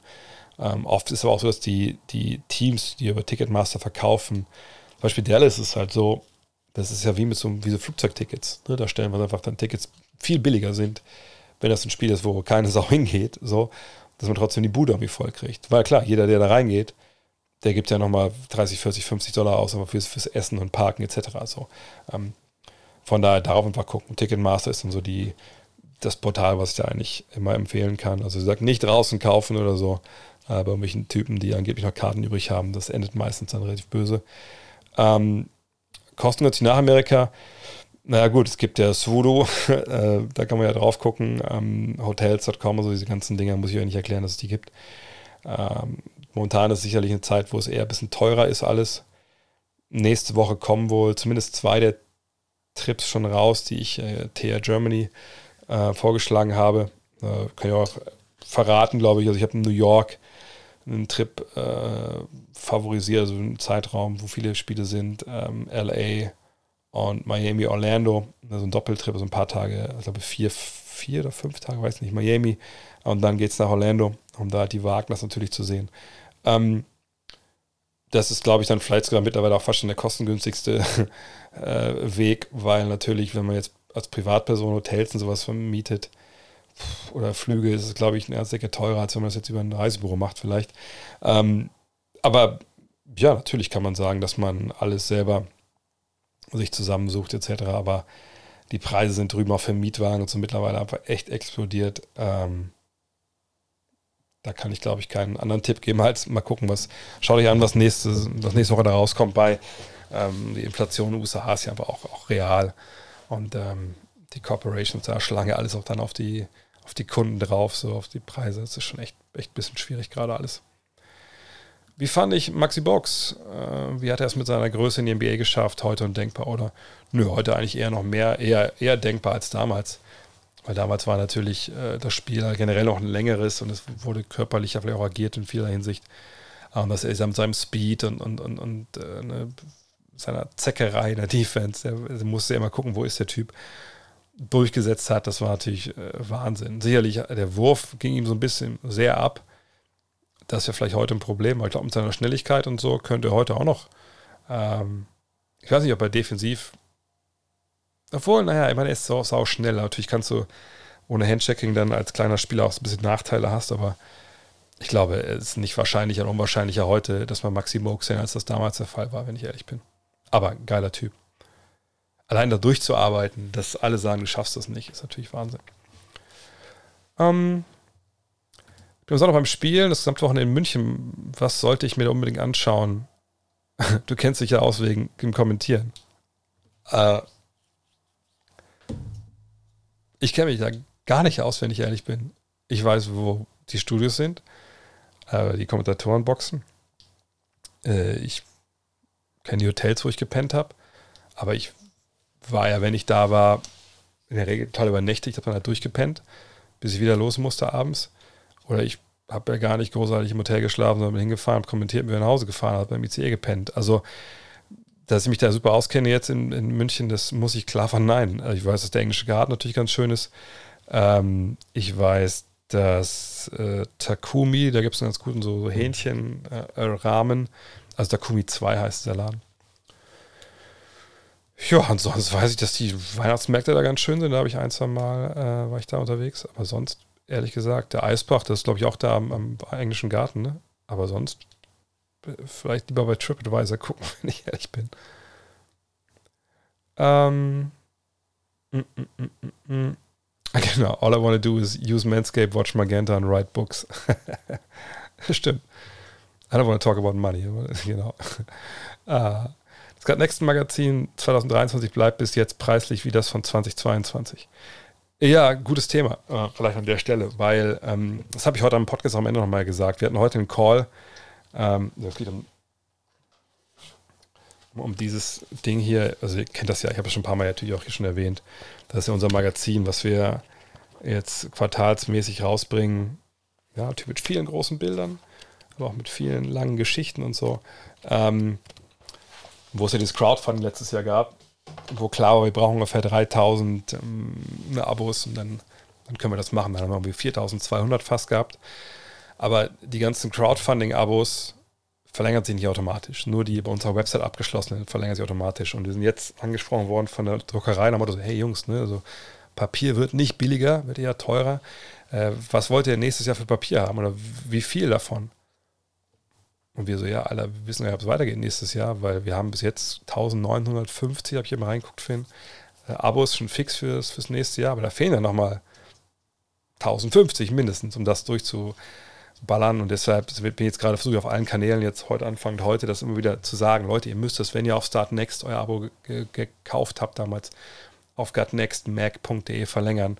Ähm, oder euch einfach ein neues Abo holen. Also ein neues Abo holen ist es ja im Endeffekt. Ähm, und dann geht es automatisch weiter. Ich hoffe, dass wir das jetzt relativ bald hinkommen, dass wir nicht irgendwie Schwulitäten bekommen und dann das Papier nicht bestellen und dann irgendwie Ende des Jahres dann bestellen, wenn wir es dann haben und dann wird das alles doch teurer, dann machen wir wieder Verlust, dann muss man noch nachträglich die Preise äh, oder die, für die Neuabonnenten noch die Preise erhöhen, habe ich alles, oder für die Einzelausgaben die Preise erhöhen, das möchte ich alles nicht haben. Von daher, wenn ihr Start Next Abonnenten seid von diesem tollen Magazin, dann gerne auf cutnextmac.de. Also wenn ihr überzeugt seid von der Arbeit, die wir da machen, äh, gerne euer Abo für 2023 abschließen, weil sonst äh, wird es ähm, schwierig für uns, sage ich mal. Äh, äh, äh, was verdienen eigentlich die Topspieler der Euroleague? Ich glaube, ich habe mal sogar so 4, 5 Millionen im Jahr. Das kann man da schon vielleicht sogar ein bisschen mehr erwarten. Mache ich in Köln auch mal einen Podcast mit Frank Buschmann. Äh, Gibt es da einen aktuellen Anlass, dass du das fragst? Ich habe heute gesehen, dass, ähm, dass, ähm, dass Franks Name getrendet ist auf, äh, auf Twitter. Und dann habe ich auch eine WhatsApp-Gruppe, wo, wo, zwei Kollegen auch mal geschrieben haben, erst das gesehen. Und dann habe ich da mal reingeguckt, was da los war. Und das war natürlich, pff, ah, da war natürlich einiges los heute bei Frank auf dem Profil. Äh, ne, mit Frank sei nichts geplant. Ich glaube, Frank hat ja auch viel mit, mit seinem Podcast, wer ist der Lauschangriff, glaube ich, mit Schmiso zu tun. Da hat er auch mal ja angekündigt vor ein paar Monaten, glaube ich, oder Wochen, dass er da richtig durchstarten wird. Bin ich sehr gespannt. Ähm, aber ne, geplant habe ich, da, hab ich ehrlich gesagt nichts. Aber wer weiß, vielleicht, vielleicht kommt da ja was. Hm. Wie findest du die All-Star-Game-Idee von Team USA gegen Team World? Würde denke ich mal, wieder mehr Spannung und Feuer reinbringen, um es wirklich zu beweisen. Auch schon ein paar Mal beantwortet, deswegen ganz schnell. Ich denke, Feuer hatten wir, als das Elam-Ending eingeführt wurde, auch bisher. Ähm, sicherlich, wenn das Spiel früh entschieden ist, da hilft das Elam-Ending nichts. nichts. Ähm, aber ich denke, das macht relativ wenig Sinn, weil ähm, klar sehen wir jetzt alle ähm, Janis und, und Luca und, und Jokic. Und sicherlich kriegen wir auch zwölf Mann zusammen, die ganz gut Basketball spielen, nicht aus den USA kommen. Nur äh, ist das denn der Anspruch, den wir haben? Weil ich sage, ich finde den Status All-Star ist eh überhöht. So, ne, All-NBA-Team, das sind die wichtigen 15 Namen. All-Star kann man da eigentlich vergessen, was das angeht. Also was, was ihr denkt, oder was viele denken, was All-Star eigentlich bedeutet, das ist eigentlich All-NBA-Team. Ähm, aber ich halte das für keine gute Idee. Ne, Conferences am besten da die, die Position komplett abschaffen, ähm, die wählen und dann einfach das hinnehmen, was die Fans einen da in die erste fünf wählen. Ähm, aber dass man jetzt sagt, okay, nein, da jetzt, kommt mehr Feuer rein. Nö, Feuer ist schon genug drin. Ähm, außerdem haben wir jetzt ja auch mit der Wahl das schon eigentlich so, dass da nicht genug Feuer drin ist. Nee, ich, ich weiß, im Eishockey gibt es das. Da ist natürlich nochmal noch mal die, die, ähm, die Anzahl von wirklich von Stars aus von, von Übersee, aber ganz andere. Da ist aber auch Nordamerika und, und, und der Rest. Ne? Aber ich finde das jetzt in der NBA eigentlich keine, keine wirklich gute Idee. Also vor allem, wenn es mal Zeiten gibt, wo Wenn nichts gegen Maxi Kleber heißt, Maxi Kleber ein All-Star, glaube ich nicht. Und, und sollten die dann, würden die dann mehr Vollgas geben, als wenn sie normalerweise reingewählt werden, glaube ich eigentlich auch nicht. Ähm, was denke ich, wo die Warriors abschneiden? Titelfavorit, natürlich.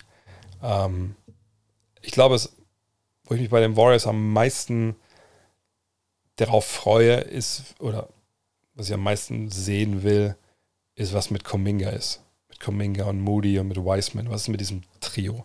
Machen die den nächsten Schritt? Dann kann es natürlich wirklich sehr interessant werden Richtung Titel. Aber ähm, das ist für mich die große Frage. Aber ich würde sie nicht unbedingt jetzt schon in die Finals reinschreiben wollen. Ähm, ich habe an sich großes Interesse, mehr Basketball zu schauen. Hast du irgendwelche Tipps für Neueinsteiger oder einfach reingehen und Spiele anschauen? Also erstmal natürlich den Tipp, dieses Buch zu lesen, weil das richtet sich ja an, an, an alles, an, an Neueinsteiger, ähm, aber auch an Leute, die ein bisschen mehr Plan haben, weil hier einfach viel, viel erklärt wird. Ähm, wenn du wirklich Interesse hast, so was die einzelnen Begriffe, das mache ich natürlich nicht, fange jetzt nicht an zu erklären, was Rebound ist oder Steal oder Assist oder so. Ne, das, das wäre einfach falsch für das Buch. Aber äh, wenn du solche Sachen Interesse hast, ich meine, das klingt jetzt mal blöde, aber diese Punkt, Punkt, Punkt for Dummies-Reihe, die gibt es immer mit Basketball for Dummies. So. Ähm, Finde ich ein bisschen despektiert, diesen Titel, aber das Gute ist da, da werden wirklich nochmal alles erklärt. Da wird auch so ein bisschen taktisch was erklärt. Äh, und wenn man das dann schon mal wiedererkennt, weil man das ja selber schon gelesen hat, dann hilft das, glaube ich, nur. Ähm, das würde ich machen. Ansonsten würde ich da gar nicht großartig empfehlen, was man da sich an, an was ich an Vorwissen äh, aneignen muss, einfach gucken. Es muss einem ja auch Spaß machen und man muss ja nicht sofort alles durchschauen, was da passiert. Also außer man natürlich sollte schon verstehen, wofür es die Punkte gibt und, äh, und ein paar von den normalen Regeln. Aber wie gesagt, da Basketball für Dummies finde ich auf jeden Fall passt ganz gut. Äh, Findest du die Stimmung der Fans in Europa besser als in Amerika? Glaubst, glaube, dort ist manchmal gesehen und gesehen werden wichtiger, das eigentliche Spiel.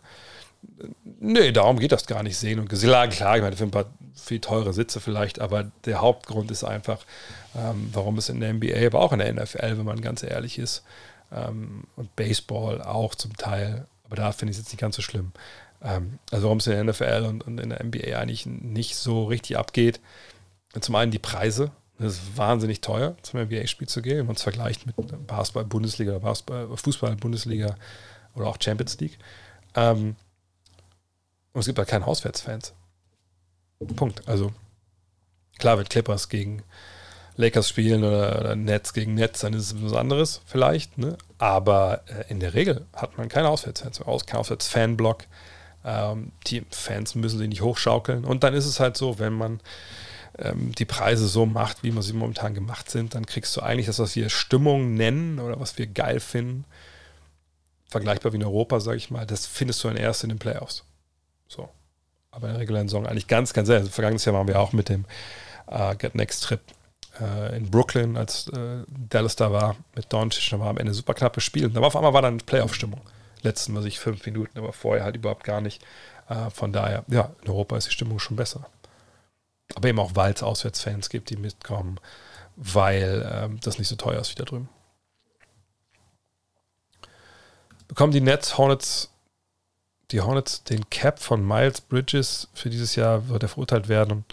Ähm, müssen wir gar nicht überreden. Der Mann ist Free Agent. Also sprich, ähm, es gibt da nichts, was die kriegen oder nicht. Ich kann das ja mal kurz nebenbei aufrufen. Ähm, es gibt natürlich, wenn Spieler Free Agent sind, sogenannte Cap Holes die da, die da drauf addiert werden, so als Platzhalter. Ich möchte euch gar nicht damit langweilen, wie das genau funktioniert. Ähm, aber wenn wir gucken, hier jetzt bei den, bei den Hornets, dann sehen wir was? Wir sehen Miles Bridges gar nicht. Miles Bridges ist ganz unten bei im Cap Hold. Ne, er ist Restricted Free Agent. Sprich, zählt halt in dem Sinne nicht gegen das Cap. So, also was jetzt noch erwarten, erwartbar ist, ähm, je nachdem, was passiert, ne, wird er jetzt verurteilt etc., dann ähm, kann man sich halt entscheiden, äh, will man ihn jetzt irgendwie komplett waven, also einfach die Rechte an ihm auch abgeben. Ähm, das, denke ich, würde man dann wahrscheinlich auch tun. Ähm, oder wartet man, äh, was jetzt da passiert? Ne? Oder lässt man einfach ruhen. Äh, aber es ist nicht so, dass die jetzt einfach quasi für das Geld, was er eigentlich verdient hätte, vielleicht einen neuen Spieler holen können. Das, das, das geht, so funktioniert es halt nicht. Ähm, Geschichte von George Michael finde ich echt spannend. äh, Got Next Magazine 1 und, und Love This Game, da habe ich auch drüber geschrieben über ihn. Hast du weiterführende Lesetipps? Ähm, mm, mm, äh, Bridges hat eine Quali-Offer von den Hornets bekommen. Achso, ja, aber ne, ne, sorry, zurück zu Bridges. Das ist aber die Qualifying-Offer, die muss man ihm offerieren, damit er äh, Restricted Free Agent wird. So. Und ich weiß gar nicht, ob sie die mittlerweile zurückgezogen haben. Ich glaube nicht, sonst würde er nicht noch drinstehen als Restricted Free Agent.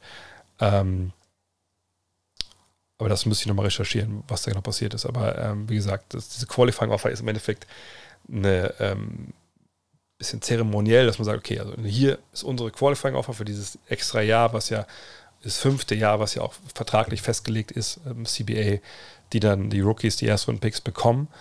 Ähm, und wenn er die annehmen würde, dann würde er ein Jahr da bleiben. Haben sie nicht zurückgezogen, okay.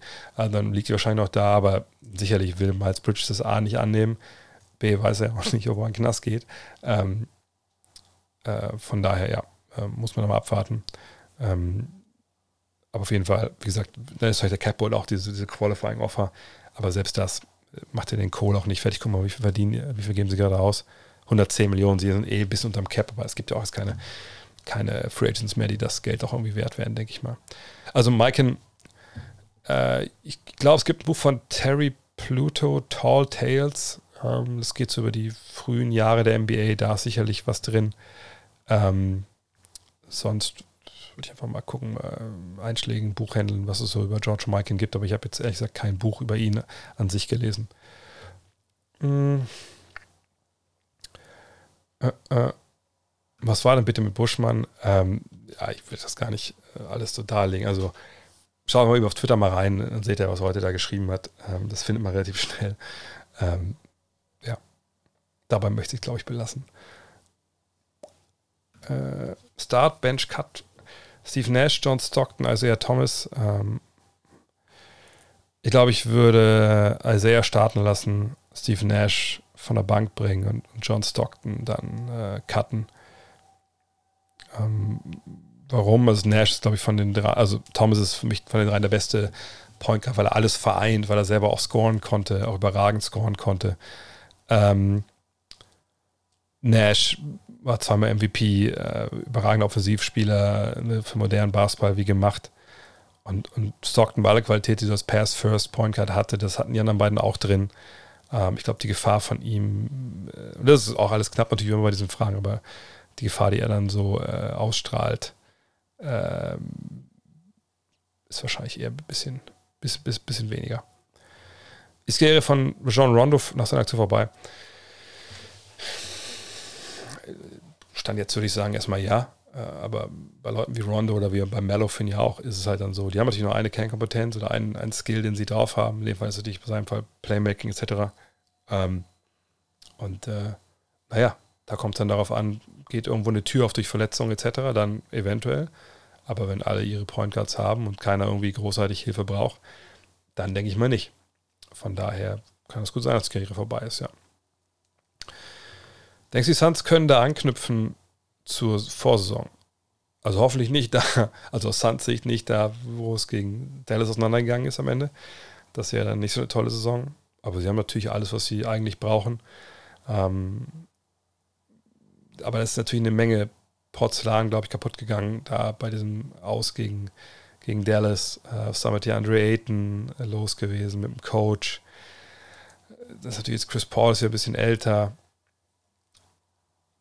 Ich glaube, sie werden durchaus eine gute Rolle spielen, aber ob es jetzt darüber hinausgeht, wie es vergangenes Jahr war, da bin ich sehr gespannt. Manchmal können so Niederlagen natürlich dich nochmal richtig äh, stärken, aber diese strukturellen Probleme, die sie halt haben, äh, quasi nur einen richtigen Scorer, der selber einen Ball kreieren kann äh, mit, mit Booker.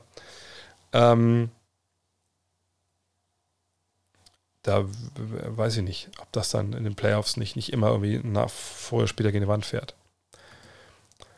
Sollte man Bridges nicht trotzdem erstmal die Unschuldsvermutung rangehen oder zu, ohne zu urteilen oder das zu schmälern, was passiert ist, haben wir nicht oft genug gemerkt, dass es auch nach hinten losgehen kann, Menschen vorzuverurteilen. Es geht ja nicht um, um Vorverurteilung, dafür sind ja Gerichte da. Ähm, wir haben, glaube ich, relativ fulminante ich würde es schon Beweise nennen, ne? das Video, die, die Fotos von seiner Frau, ähm, so wie ich es mitgekriegt habe. Aber es kann auch sein, dass ich das falsch gelesen habe oder falsch erinnere. Das gibt es auch jetzt nicht irgendwie großartiges Bestreiten von ihm, was da passiert ist. Und äh, ist ja keine Vorverurteilung. Also, die, die, also diese Beweislast, die ich da bisher gesehen habe, die finde ich recht erdrückend. Ähm, von mir aus kann er gerne in der NBA spielen, wenn er unschuldig ist, natürlich keine Frage. Natürlich kann auch gerne ein NBA-Team unter Vertrag nehmen, wenn sie davon ausgehen, dass er unschuldig ist. Nur Fakt ist ja einfach momentan, du wirst ja kaum, wir reden ja von einem Vertrag über 100 Millionen Dollar mindestens, kaum so viel Geld in einen Spieler äh, investieren wollen, über den so eine dunkle Wolke schwebt. Und Teams, die ähm, Interesse haben, auch die Liga selber, in, in, aller Regel bei solchen Fällen, stellen dir selber Ermittlungen an. Also nicht, dass jetzt irgendwie, keine Ahnung, also nicht polizeiliche Ermittlungen in dem Sinne, aber die wollen natürlich wissen, hey, was steckt dahinter? Und, und die Fragen, stellen Fragen. Und dann ne, die Tatsache, dass da kein Team Interesse gezeigt hat bisher, dass kein Team denkt, ne, das, das, wir sind relativ sicher, dass der Typ äh, wieder, wieder Basketball spielt dieses Jahr, zeigt mir eigentlich, dass da bei aller Unschutzvermutung und den Dubio pro reo etc. das, was seine Frau da ähm, gepostet und gezeigt hat, dass das aller Wahrscheinlichkeit nach von ihm stammt. Und dann muss man sagen, ja, dann kann ich jedes Team verstehen, das sagt, weiß ich nicht, ob wir da so ein Investment machen wollen. Meine Traum-BBL mit 18 Mannschaften. Ähm, Habe ich ehrlich gesagt nicht. Ich, ich weiß, dass das jetzt in der, in der schätze Kollege Pitt Gottschalk hat das, glaube ich, mit der, äh, mit, der, mit der Bundesliga gemacht, Fußball-Bundesliga. Das hatte ich auch gesehen, dachte schon so, ja, äh, ist das jetzt so wirklich sinnvoll? Klar kann das jeder für sich selber beantworten. Er hat, glaube ich, eine Abstimmung gemacht äh, und so. Aber das ist ja das Tolle ähm, am, am, am, europäischen oder am, in dem Fall deutschen äh, System, dass man halt aufsteigen, absteigen etc. kann. Und von daher habe ich auch keine, keine keine Traum-Bundesliga. Ähm, also auch keine Traum-BBL, ähm, weil die Vereine, sind wir mal ehrlich, also natürlich haben wir ein paar geile Vereine, die über die Jahre eine wahnsinnig gute Arbeit gemacht haben. Alba natürlich, äh, sie waren es verdient aber auch für, um, die, um die Jugendarbeit etc. pp. Äh, wir haben Standard wie, wie Bayern, München, die einfach wahnsinnig viel auf die BBL in den letzten Jahren gemacht haben und sich in Europa etabliert haben. Wir haben aber auch solche nochmal kleineren Standorte wie Gießen, absolute Basketball-Tradition. Heidelberg, in dieser ein paar Jahren wieder mit dabei sind. Ähm, Bonn, ne, das ist eine wahnsinnige Basketballkultur, die ich auch schon mal ab und zu reingeschnuppern konnte, äh, entstanden. Hamburg ist, ist wahnsinnig gut. Und natürlich fehlen einige Traditionsstandorte, die ich natürlich noch kenne, weil ich mit denen groß geworden bin, wie Leverkusen, ne, Abo-Meister gewesen, äh, Hagen. Total schade, dass die nicht in der BBL sind. Ähm, aber ist es jetzt ein Traum, dass diese Vereine mit dabei sind? Nee wäre es ein Traum, wenn in einer fernen Welt, wo die Aliens uns hier vor allem Scheiß, den wir selber uns, uns antun, retten und sagen, hier ist auch eine Zeitmaschine, wenn ihr wollt, um ein bisschen runterzukommen von der Schuld, die ich aufgeladen habe, weil ihr diesen Planet kaputt gemacht habt, äh, könnt ihr euch hier eure Basketball-Bundesliga zu, zusammenstellen mit Teams aus der ganzen Geschichte und die zocken für euch. Das wäre geil der hätte ich Bock auf die äh, Leverkusener von, äh, von Gnad, Hanisch, wie sie damals nicht alle hießen. Mal gucken, was die gegen Alba heute reißen. So. Aber jetzt allein zu wissen, oh, ich träume davon, dass Bayer Leverkusen wieder in der Bundesliga spielt oder ähm, dass äh, Brandhagen wieder dabei ist. Nee, die Namen sind für mich Schall und Rauch. Und auch, auch beim Fußball muss ich sagen, klar, ich weiß, ich sehe auch das System von, von Leipzig kritisch. Ich weiß, dass viele Wolfsburg kritisch sehen. Ähm, ich sehe viele Vereine in der Bundesliga kritisch, die versuchen irgendwie in Champions League zu kommen und Millionen verbrennen. Äh, aber könnte ich jetzt besser schlafen, wenn der, was weiß ich, Tasmania Berlin zurück in der Bundesliga wäre oder erst FC Kaiserslautern, den ich ja als äh, junger Mensch noch gesehen habe, wie die Meister geworden sind als Aufsteiger. Nö, ich würde einfach ganz gerne guten Fußball sehen in der Fußball-Bundesliga und nicht den Scheiß, den wir da stellen, was sie jetzt haben. So, ähm, von daher kann ich diese Traumliegen-Geschichte nicht so ganz nachvollziehen, wenn ich ehrlich bin. Habe ich schon das Scotty Pippen Buch gelesen? Ich habe es versucht, ich habe es aber dann irgendwann aufgegeben, wenn ich ehrlich bin. Ähm, wenn du die Scotty Pippen-Folge kennst, äh, das war die allererste Hall of Game, dann weißt du auch warum. Es ist schon schwierig, es ist sehr, sehr. Guckt euch mal, wenn ihr das Buch nicht lesen wollt, guckt euch mal die Interviews an, die er zu diesem Buch gegeben hat und wie viel Bitterkeit daraus spricht. Und ich sag, ich habe ein bisschen was davon gelesen, aber der, viel wusste ich auch nicht, aber da ist schon, schwingt so ein Vibe mit, den ich irgendwie nicht cool finde. Deswegen habe ich es nicht, nicht geschafft, wenn ich ehrlich bin. Ähm, haben die Hornets trotz dieser Offseason eine Playoff-Chance, eine Play-in-Chance? Chance auf jeden Fall, aber das hängt viel davon ab, wie sich die jungen Spieler, also Book Knight ähm, und Williams so äh, entwickeln, was mit, mit Ball ist, was mit Gordon Hayward, wie viele Spiele können wir von dem erwarten? Das sind nur so um die 40, sind es mal 60, 70 vielleicht. Der neue Coach will natürlich defensiv Vollgas geben, aber haben sie die Verteidiger dafür? Es, also Stand heute würde ich sagen, dieser Eastern Conference wahrscheinlich eher nicht. Aber ich habe die Preview noch nicht zu Ende geschrieben. Was macht die Euroleague eigentlich mit den frei gewordenen Plätzen der russischen Teams? Gibt es ein paar neue Kandidaten? Ähm, ich gucke mal kurz, ob die das schon fürs nächste Jahr äh, fertig haben. Aber ich denke mal, ne? Also Trainingslager dürfen wir Ende August erst losgehen. Ähm, so, was haben wir denn hier? Warte mal. Spielplan steht ja auch schon. Ich gucke mal kurz hier, wer, wer alles dabei ist. Und es ist ja eh ein System, wo man halt äh, Wildcards vergibt, wenn nicht anders. Oder viele Teams werden sowieso berufen. Jetzt haben wir nicht alle äh, einen klaren Startplatz. Dann sind wir Villaban, ist glaube ich dieses Jahr, dieses Jahr neu dabei, ich weiß gar nicht. Panathinaikos, Agiris, Baskonia, Valencia, Bayern, Fenerbahce. Das liest sich schon so ein bisschen wie die äh, üblichen Verdächtigen. Warte mal, ich gucke mal. Standings. Haben die dieses Jahr vielleicht weniger Teams? Nö, es sind auch wieder 18, ne? letztes Jahr doch auch 18, ne? Also, äh, ehrlich gesagt, ja, nö, wüsste ich jetzt nicht, was. Äh, wahrscheinlich haben sie einfach die aussortiert und da ein paar andere Leute. War Monaco letztes Jahr, glaube ich, nicht dabei, oder? Ehrlich gesagt, ich weiß nicht genau, aber ich denke mal, die einfach gesagt haben, nee, Cesca, das war das einzige Team, glaube ich, ne, letztes Jahr. Äh, setzen wir einfach mit einem anderen würdigen Teilnehmer und dann geht das halt weiter. Und wenn, wenn das sich alles geklärt hat mit Russland äh, und der Ukraine und hoffentlich dann irgendwann mal Frieden herrscht und man diesen äh, und Zenit, okay. Ähm, und das irgendwann vorbei ist, sei hoffentlich irgendwann bald dieses, dieses Sterben da aufhört und diese Verbrechen aufhören, dann, dann ja, kann sicherlich irgendwann auch mal Normalität äh, einführen, ein, rein, ähm, reinkommen. Ja. Monaco war neu auf jeden Fall, ja. Ich glaube, die BBL macht es sich durch die Aufteilung der TV-Rechte Magenta und also Magenta Euroleague und S-Nation BBL ab der Saison 23, 24 wieder selber schwer. Wie ist deine Meinung dazu? Sie macht auf jeden Fall erstmal einen Gewinn. Ne? Also der, der, Grund dafür, dass man ähm, die äh, S-Nation reingeholt hat als TV-Partner, auch über sechs Jahre waren es ja, glaube ich, ist natürlich ähm, zuallererst mal finanziell weiß ich auch aus ihrer Quelle, dass es da natürlich ums Geld ging. Klar.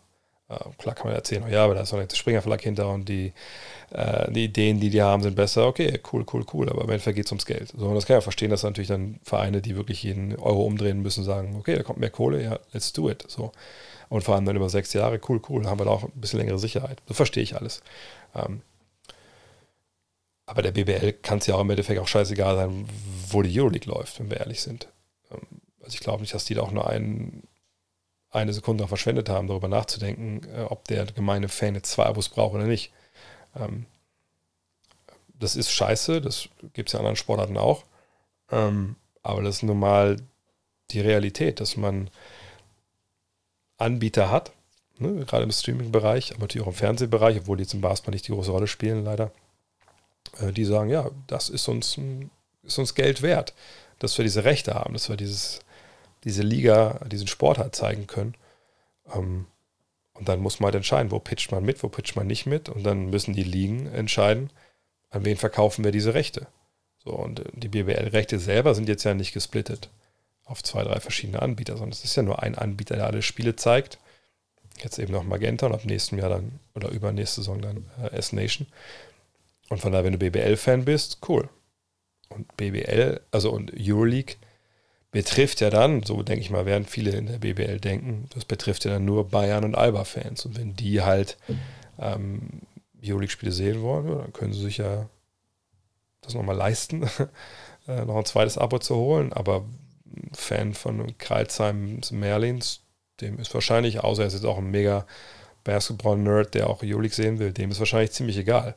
Und ich kann mir auch nicht vorstellen, dass ähm, wir in Deutschland viele, viele Leute haben, die Fan von einem BBL-Team sind, unbedingt ein anderes Team in der Euroleague sehen wollen. Da gibt es sicherlich einige, aber nicht so viele, dass das den, ähm, den, die Kuh fett macht. Wo siehst du die Grizzlies in der nächsten Saison? Was hältst du von den Rookies, die sie gepickt haben, wie zum Beispiel Kenny Lofton oder David Roddy? Ich bin mit der Arbeit von Herrn Lofton und Herrn Roddy nicht vertraut. Also ich weiß, dass Kenny Lofton es ist der Sohn vom Baseballspieler bestimmt. Ne? Das ist ja dieser ziemlich.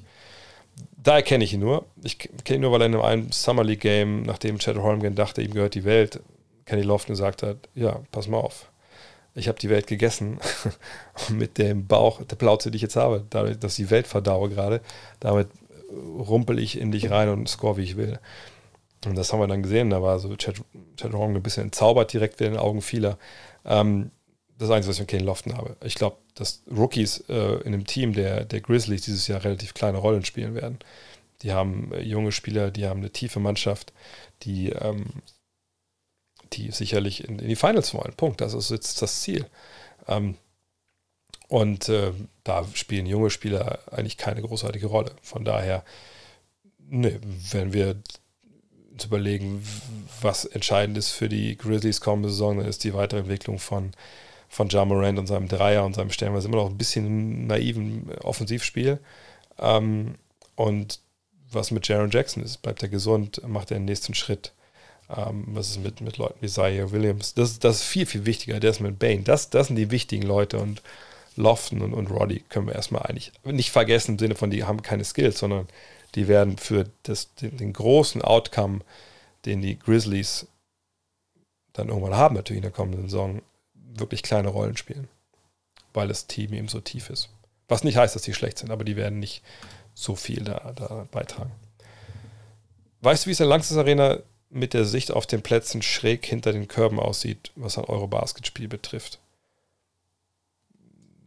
Ja, also da ist ja nichts davor. Also das ist schon so, dass man da Basketballspiel sich anschauen kann. Da gab es ja auch schon damals von Köln auch Spiele und so. Ähm, ich weiß ja nicht, wo wir jetzt sitzen als Journalisten. Also ich denke, wenn es Fieber ist, dann wahrscheinlich eher in der Mitte äh, früher waren die Pressplätze eigentlich, in, also hinter dem Korb, sage ich mal, äh, da sind die wahrscheinlich aber Fieber immer äh, normal. In der, in der Kölner da waren die Sitze eigentlich immer so mittig. Natürlich sehr geil war auf der Höhe der Mittellinie, das glaube ich aber, werden wir jetzt nicht sehen. Ähm, aber schräg hinter den Körben, ja, gut.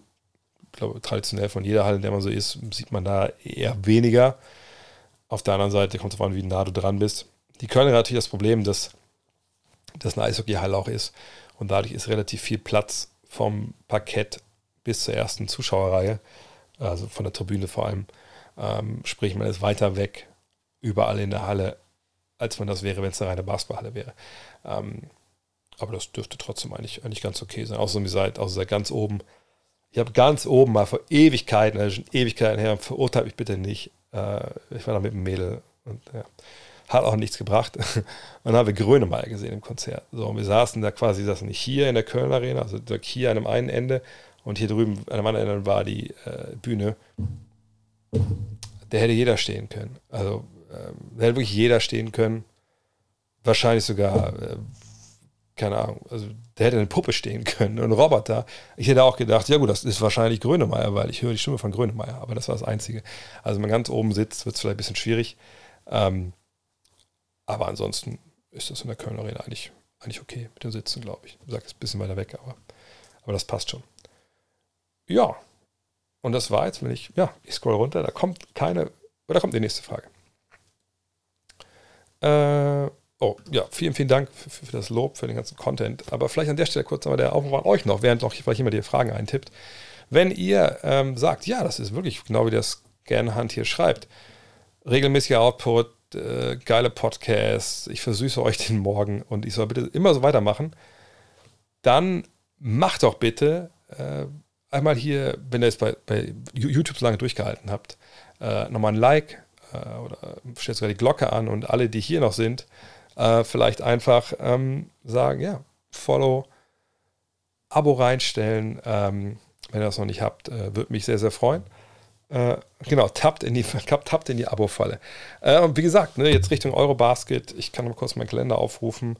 Da geht es ja dann los. Ähm, und zwar nächste, genau nächste Woche. Nächste Woche wird es quasi so den ersten, ähm, den, den ersten Podcast zur Eurobasket geben, äh, am 30. Dann am 31. ist nochmal frei.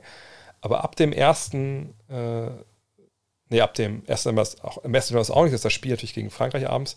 Aber danach, jeden Tag äh, Livestream, entweder, ne, wenn die Deutschen früh spielen, 14.30 Uhr, dann abends danach, äh, wenn sie abends spielen, 18.30 Uhr, dann, äh, 20.30 Uhr, um 18 Uhr vorher nochmal eine Stunde.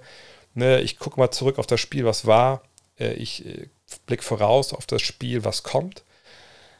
Es gibt einen Sponsor, der das Ganze sponsert. Äh, es wird geil werden. Ähm, und äh, wenn ihr in Köln Umgebung seid, wenn ähm, Eurobasket läuft, schreibt euch schon mal mit Bleistift am 5.9. rein God Next Community Treffen in Deutz auf dem Freiplatz am Rhein. Das ist der Plan, dass wir uns da abends treffen.